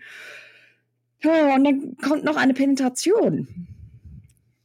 Ein ja, High-Pitched Squeal. Squeal, genau. Und dann ist aber unklar, ob der High-Pitched Squeal von dem Baby kommt oder ob der von Julia kommt, weil es ist dann the sound of a high-pitched squeal penetrates the air. Oh my God, Girl is here. Also Aha. wahrscheinlich ist High-Pitched Squeal, also ich weiß nicht, ist das vorangestellt, das Baby squealt und deswegen äh, wird Julia darauf aufmerksam, dass ihr Baby in der Nähe ist oder hat sie es entdeckt und dann squealen alle Frauen vor Freude, weil, oh Gott, ein neugeborenes Baby und das ist, das ist ganz, also das wissen wir nicht, weil die laufen dann alle über die Straße ja. zu dem Baby, alle und ähm, alle außer Faith weil Faith hat Kate entdeckt und denkt sich so, ja, ich muss jetzt nicht unbedingt in der Nähe sein, während alle irgendwie das Baby begutachten. Mhm. Und dann wird eine, also wird ganz, ganz bizarr beschrieben, wie also Jackson und Julia rumknutschen, ähm, weil äh, folgender Satz steht hier: Jackson pulls Julia in for a long kiss, practically mauling her, like he hasn't gotten any in weeks. Mauling her. Also auch hier äh, eine irgendwie eine Beschreibung von Sex, die irgendwie sehr ja, ich meine, was ist, was wird sonst gemalt? Irgendwie die Gesichter von Leuten werden gemalt in Attacken von irgendwelchen wild gewordenen Tieren. Genau. Ne? Also. Ja, aber äh, wir wissen ja auch, ich verstehe gar nicht, warum da like he hasn't gotten any in weeks, because he hasn't gotten any. He hasn't gotten any. Das haben wir gerade eine Seite lang ausgebreitet. Also, uh. der arme, arme Jackson. Sie sagt dann, ah, weil er nimmt sie dann hoch und dann sagt sie, nein, mach mich wieder, ich muss, setz mich wieder runter, setz mich wieder runter. Und dann. Das, das sind aber Sawyer und äh, die andere. Ja, ja, es geht durch. Oh es, ist alles Ja, ja. völlig egal. Aber die Frauen werden alle hochgehoben und über irgendwelche und Schultern getost. irgendwie, genau, Genau. und sind aber alle sehr teasing gleichzeitig auch in ihren Lycra Oh. Annika, Sawyer Adams, put me down right now. Evans is Sawyer. Oh Gott! Oh Gott! Warum, wenn man ein Buch schreibt, warum den Typen, den man die ganze Zeit Sawyer genannt hat, warum nennt man den Oh. auf einer Seite lang dann Evans, nur um ihn danach wieder Sawyer zu nennen? Wie soll man das verstehen? Zum Glück benutzen die Frauen dann immer, um ihre Männer so ein bisschen zu sanktionieren, den Vor- und Nachnamen. Und Nachnamen, Kate ja. Walker. Deswegen habe ich jetzt gerade erst geschnallt, dass Sawyer Evans, put me down, right now, you're embarrassing me. So, das Geheimnis um Evans ist Mhm. gelöst. Es ist Sawyer. Antwort darauf, auf diese Forderung, sie bitte doch runterzusetzen, ist dann übrigens Sorry, Cupcake, but I have plans for you before you head back to the bakery. Und ähm, trägt sie also dann in ihren Truck wie so ein Kidnapping-Victim, ähm, weil er jetzt also beschlossen hat, dass er jetzt Sex haben muss. Und äh, also sie scheint ja immerhin okay damit zu sein, weil sie winkt fröhlich den anderen zu. der sagt, see you later, Grace. Und äh, ja, also es ist so ein bisschen ja beunruhigend das Ganze. Interessant ja auch, also diesmal wird offensichtlich nicht in der Bäckerei gevögelt, auch wenn das ja bisher so der Primo-Spot gewesen zu sein scheint, sondern diesmal wird gevögelt, bevor sie zurück zur Bäckerei darf. Also im Auto. Ja, weil zu, nach Hause fahren macht ja nicht wirklich Sinn, ne? Also, Ja, ach, eigentlich ist es auch egal. Irgendwo wird jedenfalls noch gevögelt, bevor gebacken wird. Ist doch good to know. Und dann stehen sie alle so ein bisschen awkward rum, weil natürlich ist Faith jetzt dann doch dazu gestoßen und äh, dann haben sie so ein bisschen, wissen nicht so genau, worüber sie reden sollen, weil Caitlin, die Cousine, ist ja noch dabei und die anderen Arschlöcher. Und ähm, dann also, dann haben wir wieder Faiths Penis, der was zu sagen hat.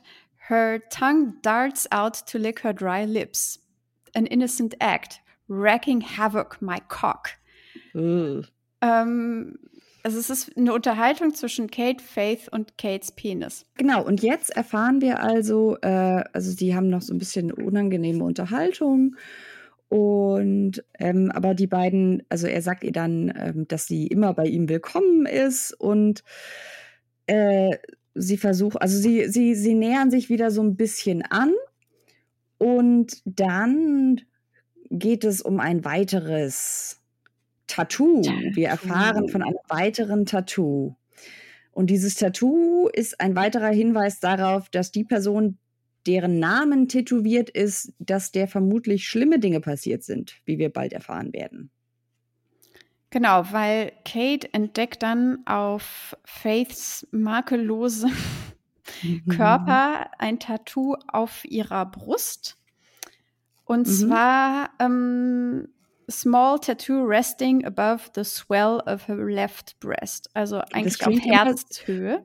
Mhm, Das klingt aber immer so nach, nach irgendwie, als hätte sie da so einen richtigen Bienenstich oder sowas, ne? Also die, die, aber gut, die Schwellung ihrer Brust ist so in Romance Novel Speak ist ja nicht ungewöhnlich. Aber daran muss ich immer denken, ihr, so, ihr Busen, ja. genau, aber sobald ich, sobald ich Swell lese, muss ich immer irgendwie an Insektenstiche denken. Hm. Ich muss so Ja. an, weißt du, an so Bridgerton. Swell. What a swell party. What a swell party. Ähm, jedenfalls wird er dann ein bisschen übergriffig, weil reaching out, I traced the small music note. The name Adil is written through it in script and the word honorable beneath it. Also da ist also ein, ein Notenschlüssel oder eine Note, Musiknote, wir wissen es nicht genau. Dann steht Adil da und honorable. Äh, ja, Mhm. wir erinnern uns an Kates Tattoo. Der hat eine kleine Schleife irgendwo auf seinem Brustkorb und den Namen Mia darunter tätowiert. Mhm. Jetzt hat sie quasi parallel dazu eins mit Adil. Was insofern, also die Parallelen sind auch hier null subtil, weil wir erfahren Mhm. später, dass auch Adil in Faiths Armen verstorben ist, genauso wie Mia in Kates Arm verstorben mhm. ist. Genau. Und ähm, dann äh, lernen wir auch gleich schon ähm, den neuen Adil-Ersatz kennen.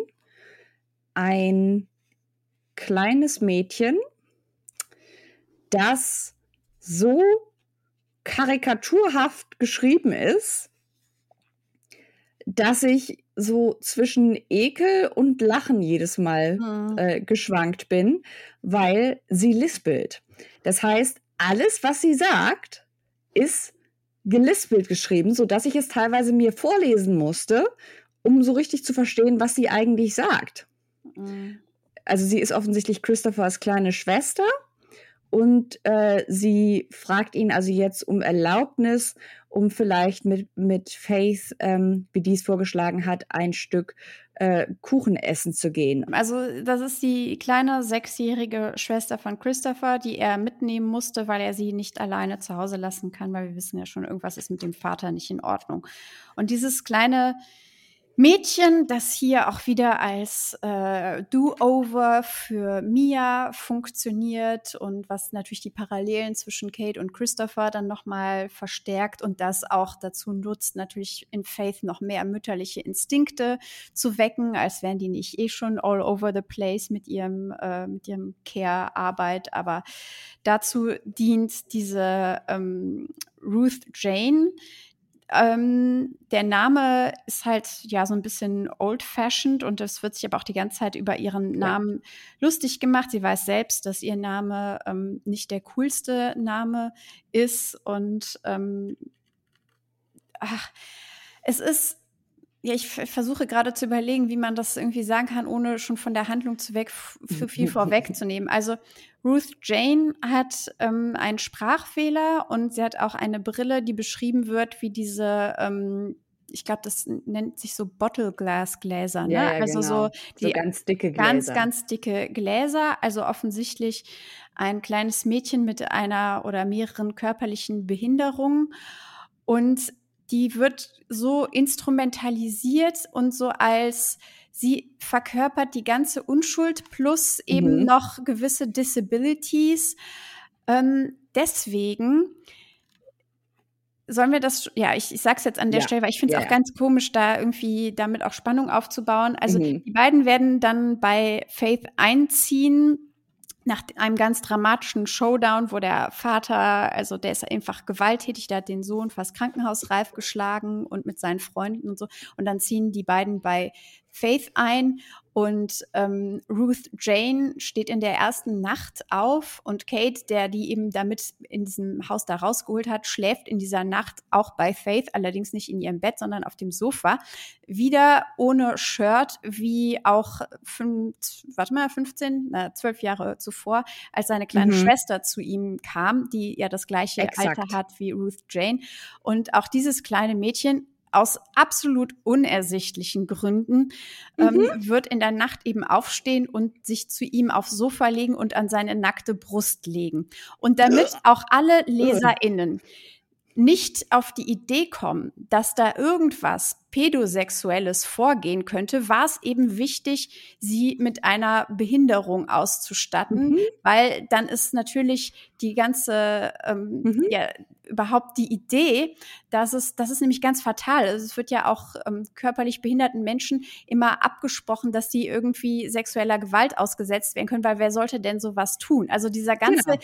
internalisierte Ableismus und was irgendwie als sexy und begehrenswert ist, das wird diesem Mädchen dann an der Stelle so komplett, ja, die wird entmenschlicht, indem man ihr eine Behinderung gibt und genau. damit auch jenseits von jeglichem, vielleicht ist es komisch, wenn ähm, dieser große, halbnackte Mann da jeden Abend mit diesem Mädchen kuschelt. Das es wird mhm. gar nicht in Frage gestellt, indem man sie ähm, ja körperlich behindert macht. Und ich fand das so also jetzt habe ich so ein bisschen meinen ja. Rant darüber, aber das musste an der Stelle schon raus. Nee, aber total. komisch, mit solchen Sachen so Spannung aufzubauen. weil eklig. es ist ja dann auch, es ist ja dann auch so eine, weil wir haben ja vorher schon mehrfach besprochen, dass ja hier irgendwie in, in jeder sonstigen erdenklichen Situation ähm, wenn es um, um andere Frauen oder sogar um Mädchen geht, äh, wird hier immer damit gerechnet, dass XY irgendwie sexuelle Gewalt erfahren hat. Ne? Also wir haben zuerst äh, Kates kleine Schwester, die vergewaltigt wird, dann denkt er, äh, Faiths Vater ist ja ein Pastor, deswegen hat er sie bestimmt auch vergewaltigt. Also in jeder Situation, wo das irgendwie möglich ist, wo äh, mit, mit anderen, wo quasi mit Vaterfiguren interagiert wird, die entweder religiös sind und oder äh, gewalttätig sind, ist also sexuelle Gewalt, weil wir mhm. erinnern uns, der, der Typ, der äh, äh, Kates kleine Schwester umgebracht hat äh, mit seinen Kumpels, das war der Freund seiner Mutter, die deswegen den Namen Mutter nicht verdient, laut Kate. Ähm, und gleichzeitig haben wir es aber hier bei äh, Ruth Jean ist es halt so, dass die Szene, ich, die können wir dann, ich glaube, weil wir eben damit genau das nicht machen wollen, weil wir keine Spannung damit aufbauen wollen, können wir es einfach vielleicht ganz kurz besprechen. Also die Szene, wo äh, sie dann sie da rausholen. Also es ist auch nie, es wird nie auch nur in Betracht gezogen oder gefragt, dass der Vater, der ja offensichtlich sehr gewalttätig ist und der auch ihr gegenüber gewalttätig ist, ähm, dass sexuelle Gewalt jetzt hier, wo es ja wirklich eine Situation ist, wo es eine Berechtigung gäbe, das zu fragen oder da zumindest mit zu rechnen, das ist nicht der Fall, weil sie eben körperlich behindert ist. Mhm.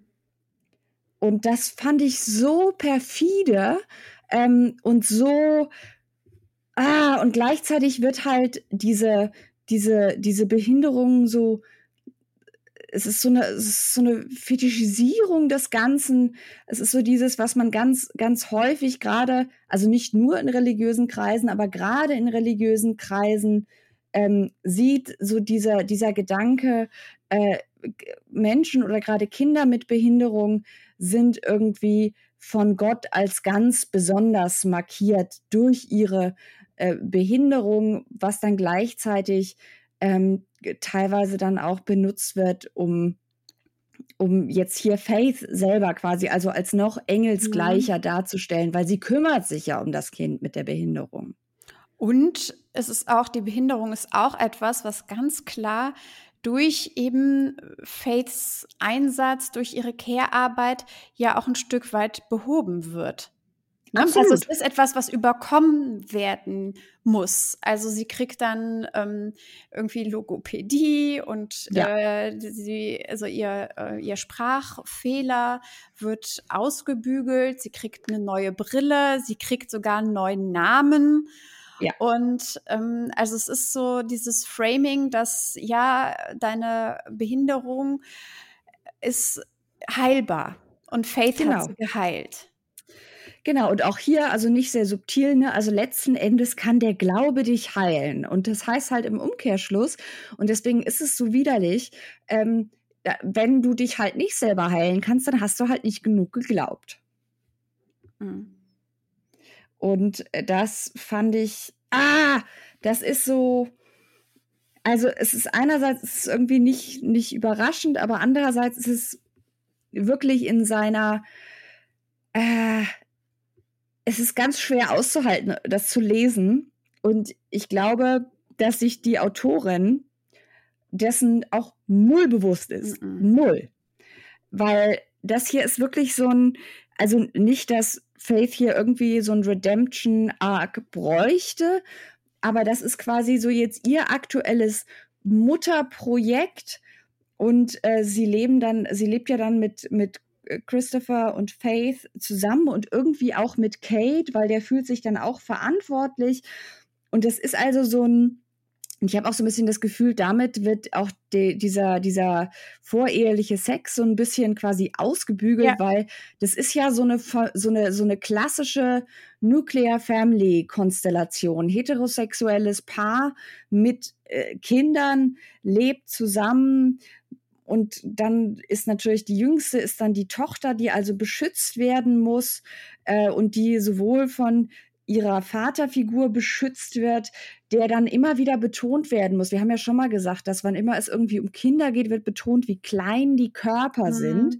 Und dann wird immer wieder der Kontrast hergestellt dazu, dass er so ein Muskelberg ist. Und sie nennt ihn dann auch Big Guy, wo ich, oh, ganz andere Konnotationen zu hatte. Und äh, also, und gleichzeitig wird dieses Kind benutzt, um quasi diese, diese, diese Geschlechtervorstellung, diese Geschlechtsvorstellung und die Rollenvorstellung ähm, nochmal zu zementieren, weil sie fragt Kate dann auch und macht, also es führt dann dazu, dass alle so ein bisschen verlegen sind, weil sie fragt ihn dann, äh, ist das, also ist Faith deine Frau, also gehört sie dir?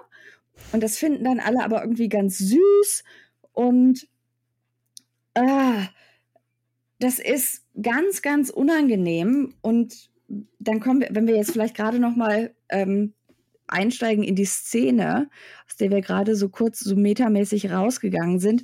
Ähm, sie fragt äh, dann also, ähm, äh, sie fragt also, Ach so, Entschuldigung, ich habe gesagt, ist, ist Faith deine Frau? Also sie fragt, ist Grace deine Frau? Und die klingen alle so ähnlich. Yeah. ähm, genau, sie fragt also Sawyer, also sie isst da den Kuchen mit, mit Faith und Grace ist auch am Tisch und dann kommt Sawyer rein und äh, fragt ihn dann, ist, ist Grace deine Frau?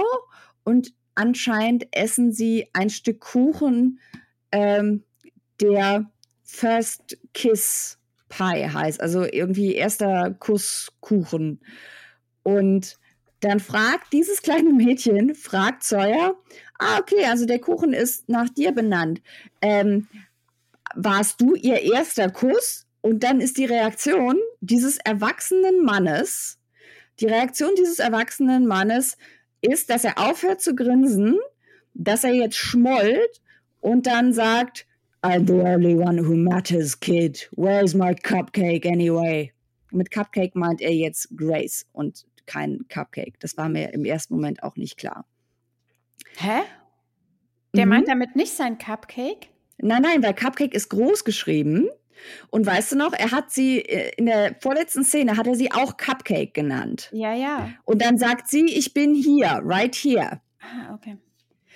Ich dachte nämlich am Anfang auch, sie bringt ihm jetzt was, aber genau. sie geht einfach nur raus. Sie hat gar nichts in der Hand. sie ist der Cupcake. Alles klar. und dann geht es ja weiter und dann sagt er, Why are you serving people your first kiss pie? Und dann sagt sie, naja, weil heute ein besonderer Tag ist und weil Ruth, Jean und Faith beide Schokolade gerne mögen. Und dann sagte er, aber dann musst du äh, um also das Missverständnis, dass irgendjemand anderes dich schon mal vor mir geküsst hat, um dieses Missverständnis aus dem Weg zu räumen, was jetzt potenzielle Leute haben könnten. Ich verstehe nach wie vor nicht, warum sie darauf kommen, dass er überhaupt irgendwas mit diesem beschissenen Pie zu tun hat. Ähm, und dann sagte er, du musst das Ganze umbenennen in Sawyer is my only kiss pie. Mhm.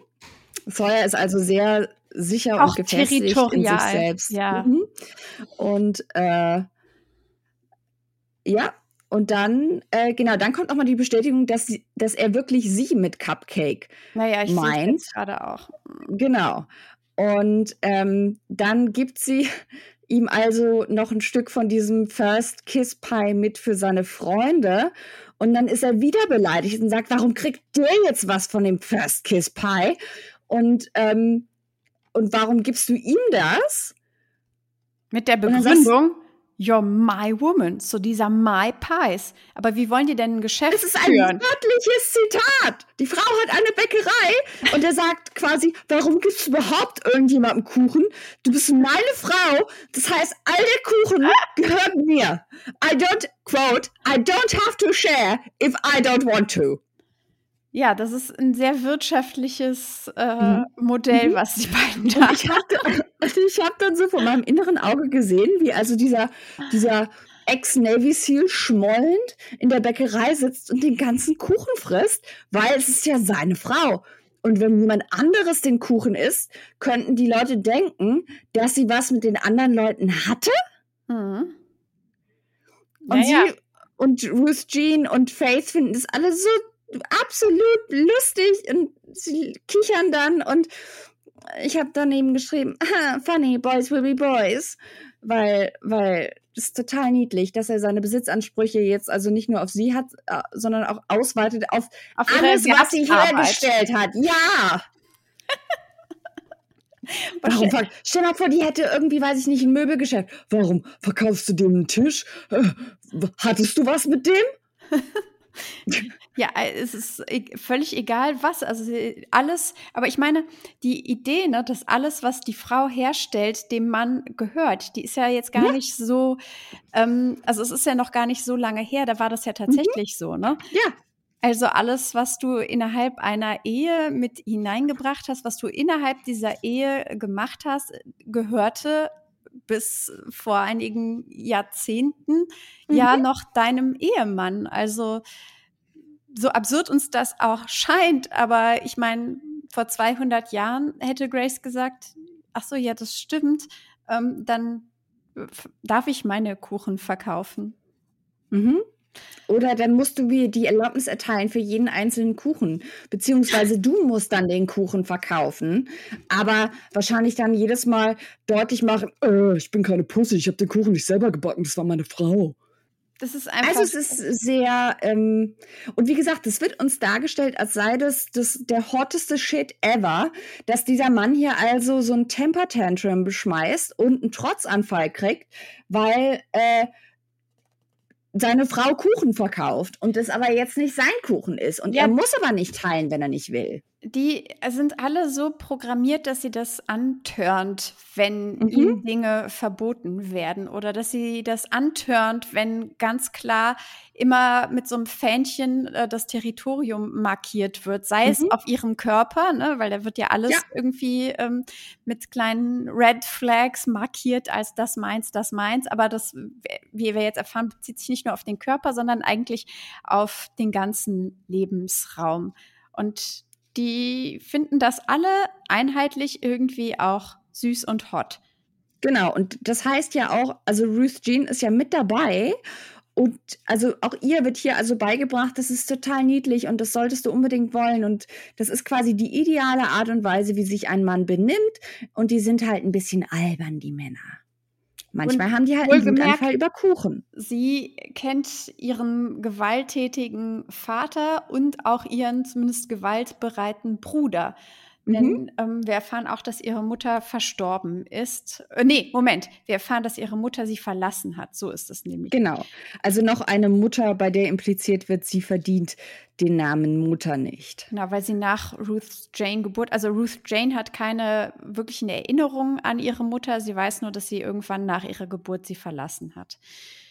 Ja, und dann wird auch noch wieder be äh, betont, also als Christopher dann kommt und äh, Ruth Jane abholt, ähm, wie, wie, wie wunderbar und herzerwärmend es ist, dass dieser tough-looking Boy so wahnsinnig sanft mit seiner Schwester umgeht. Wo ich so dachte, was ist denn die Alternative? Dass er sie irgendwie auf den Truck schmeißt, als wäre sie ein Sack Kartoffeln. Aber wahrscheinlich ist das die Alternative.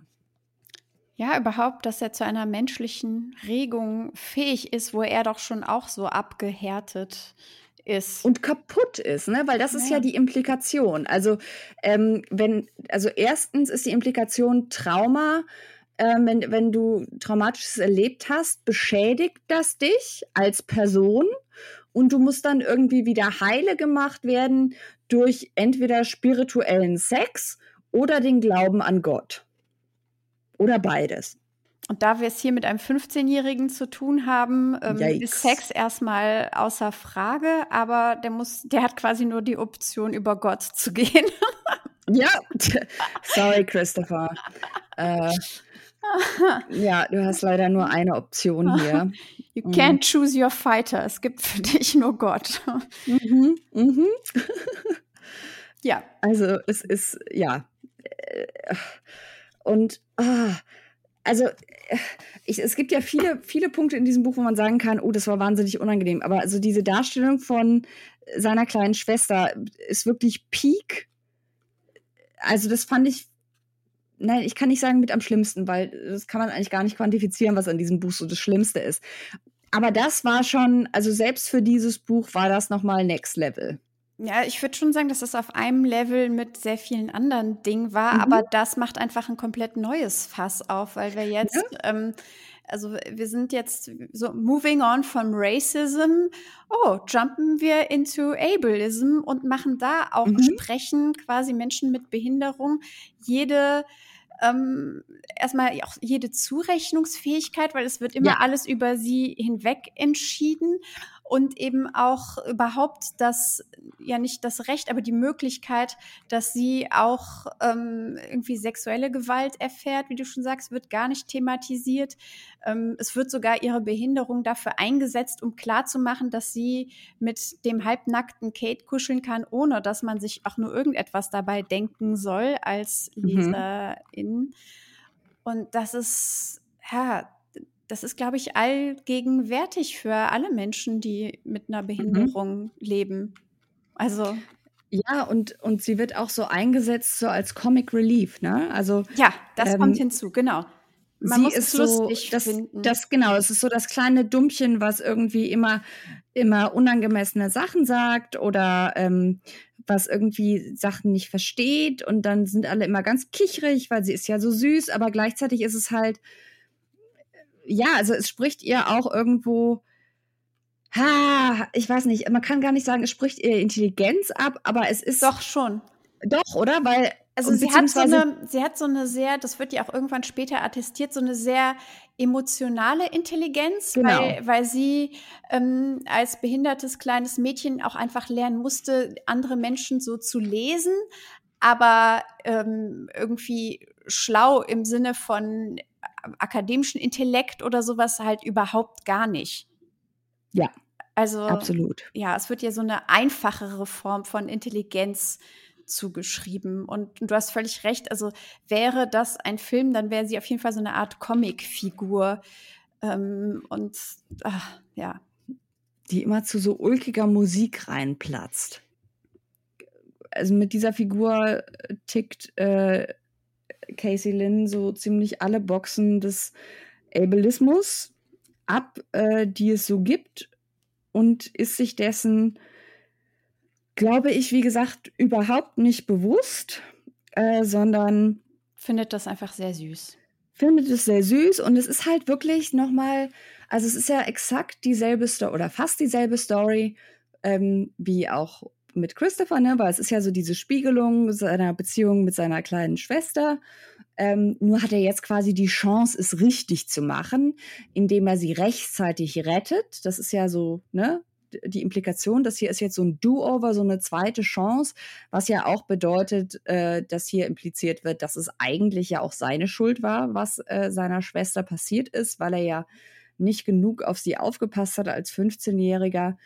Und aber gleichzeitig heißt es irgendwie für mich auch, also sie hat sich, die Autorin hat sich da hingesetzt, hat gesagt, na okay, ähm, das ist jetzt schon so dieselbe Story. Wie kann ich es jetzt noch deutlicher machen, dass Faith und Kate super süße, äh, tolle, äh, gottesfürchtige Menschen sind. Ich weiß, ich mache das Kleine, ich gebe dem kleinen Mädchen, gebe ich jetzt eine Behinderung und dann ist es noch, noch, noch viel niedlicher. Ja, das ist das Schlusswort für diese Folge. Oh Gott. ähm, beim, äh, in der nächsten Folge äh, gibt es dann auch wieder mehr Sex. Versprochen. Ähm, weil, ja, das ist jetzt so die, die, die sexlose Brücke. Wo wir brauchen eigentlich, also das ist ja jetzt so, die haben den Irak irgendwie überwunden. Dann gibt es noch Flashbacks, auf die wir dann wirklich nicht nochmal eingehen werden. Also Nein. den Teil, den haken wir jetzt auch einfach mal in, in unserer ähm, Wiedererzählung ab. Aber dann brauchen wir ja eine neue Hürde, weil das Buch ist ja noch 200 mhm. noch was Seiten, noch viel länger. Mhm. Das heißt, die neue Hürde ist jetzt geschaffen, indem Christopher und äh, Ruth Jane als Problemkinder, in Anführungszeichen, als Sorgenkinder bei Faith einziehen und ja. Und ihn genau. neben dem Sex haben wir jetzt also auch noch quasi Care-Arbeit für Kinder, die die beiden heilen wird. Genau. Also äh, Sex, nur Gott und behinderte Kinder. Oh Gott, oh Gott, oh Gott.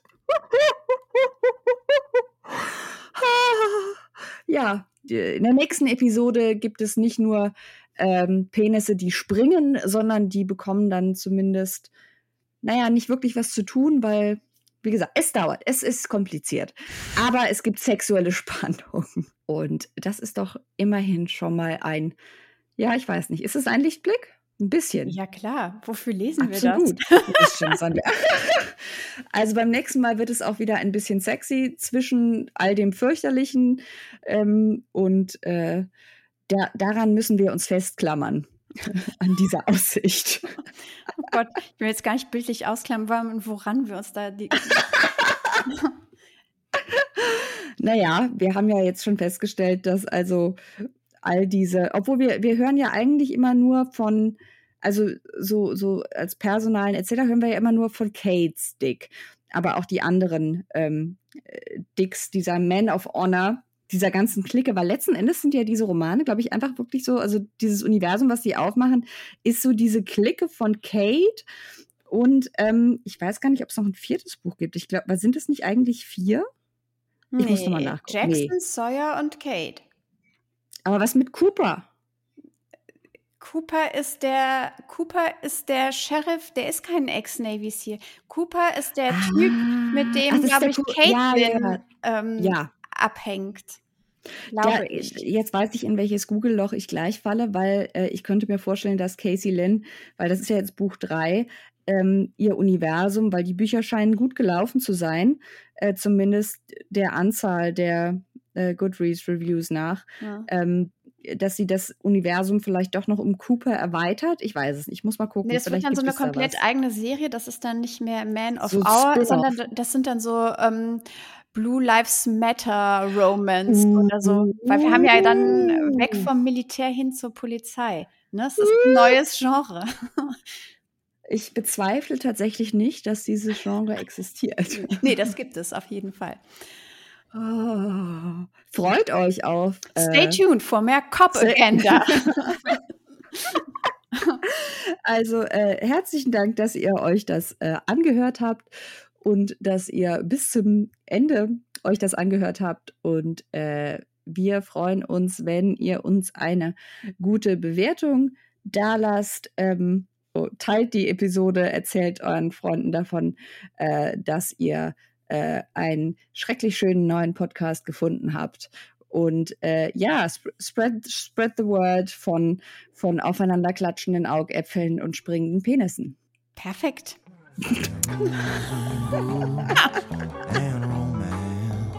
Feminist Shelf Control ist eine Produktion von Annika Brockschmidt und mir, Rebecca Endler. Musik von Andrew Kohlberg, Sexy Voice Benny Weber. Folgt uns auf Instagram unter Feminist Shelf Control, wo wir zusätzliche Unterrichtsmaterialien anbieten. Bis zum nächsten Mal.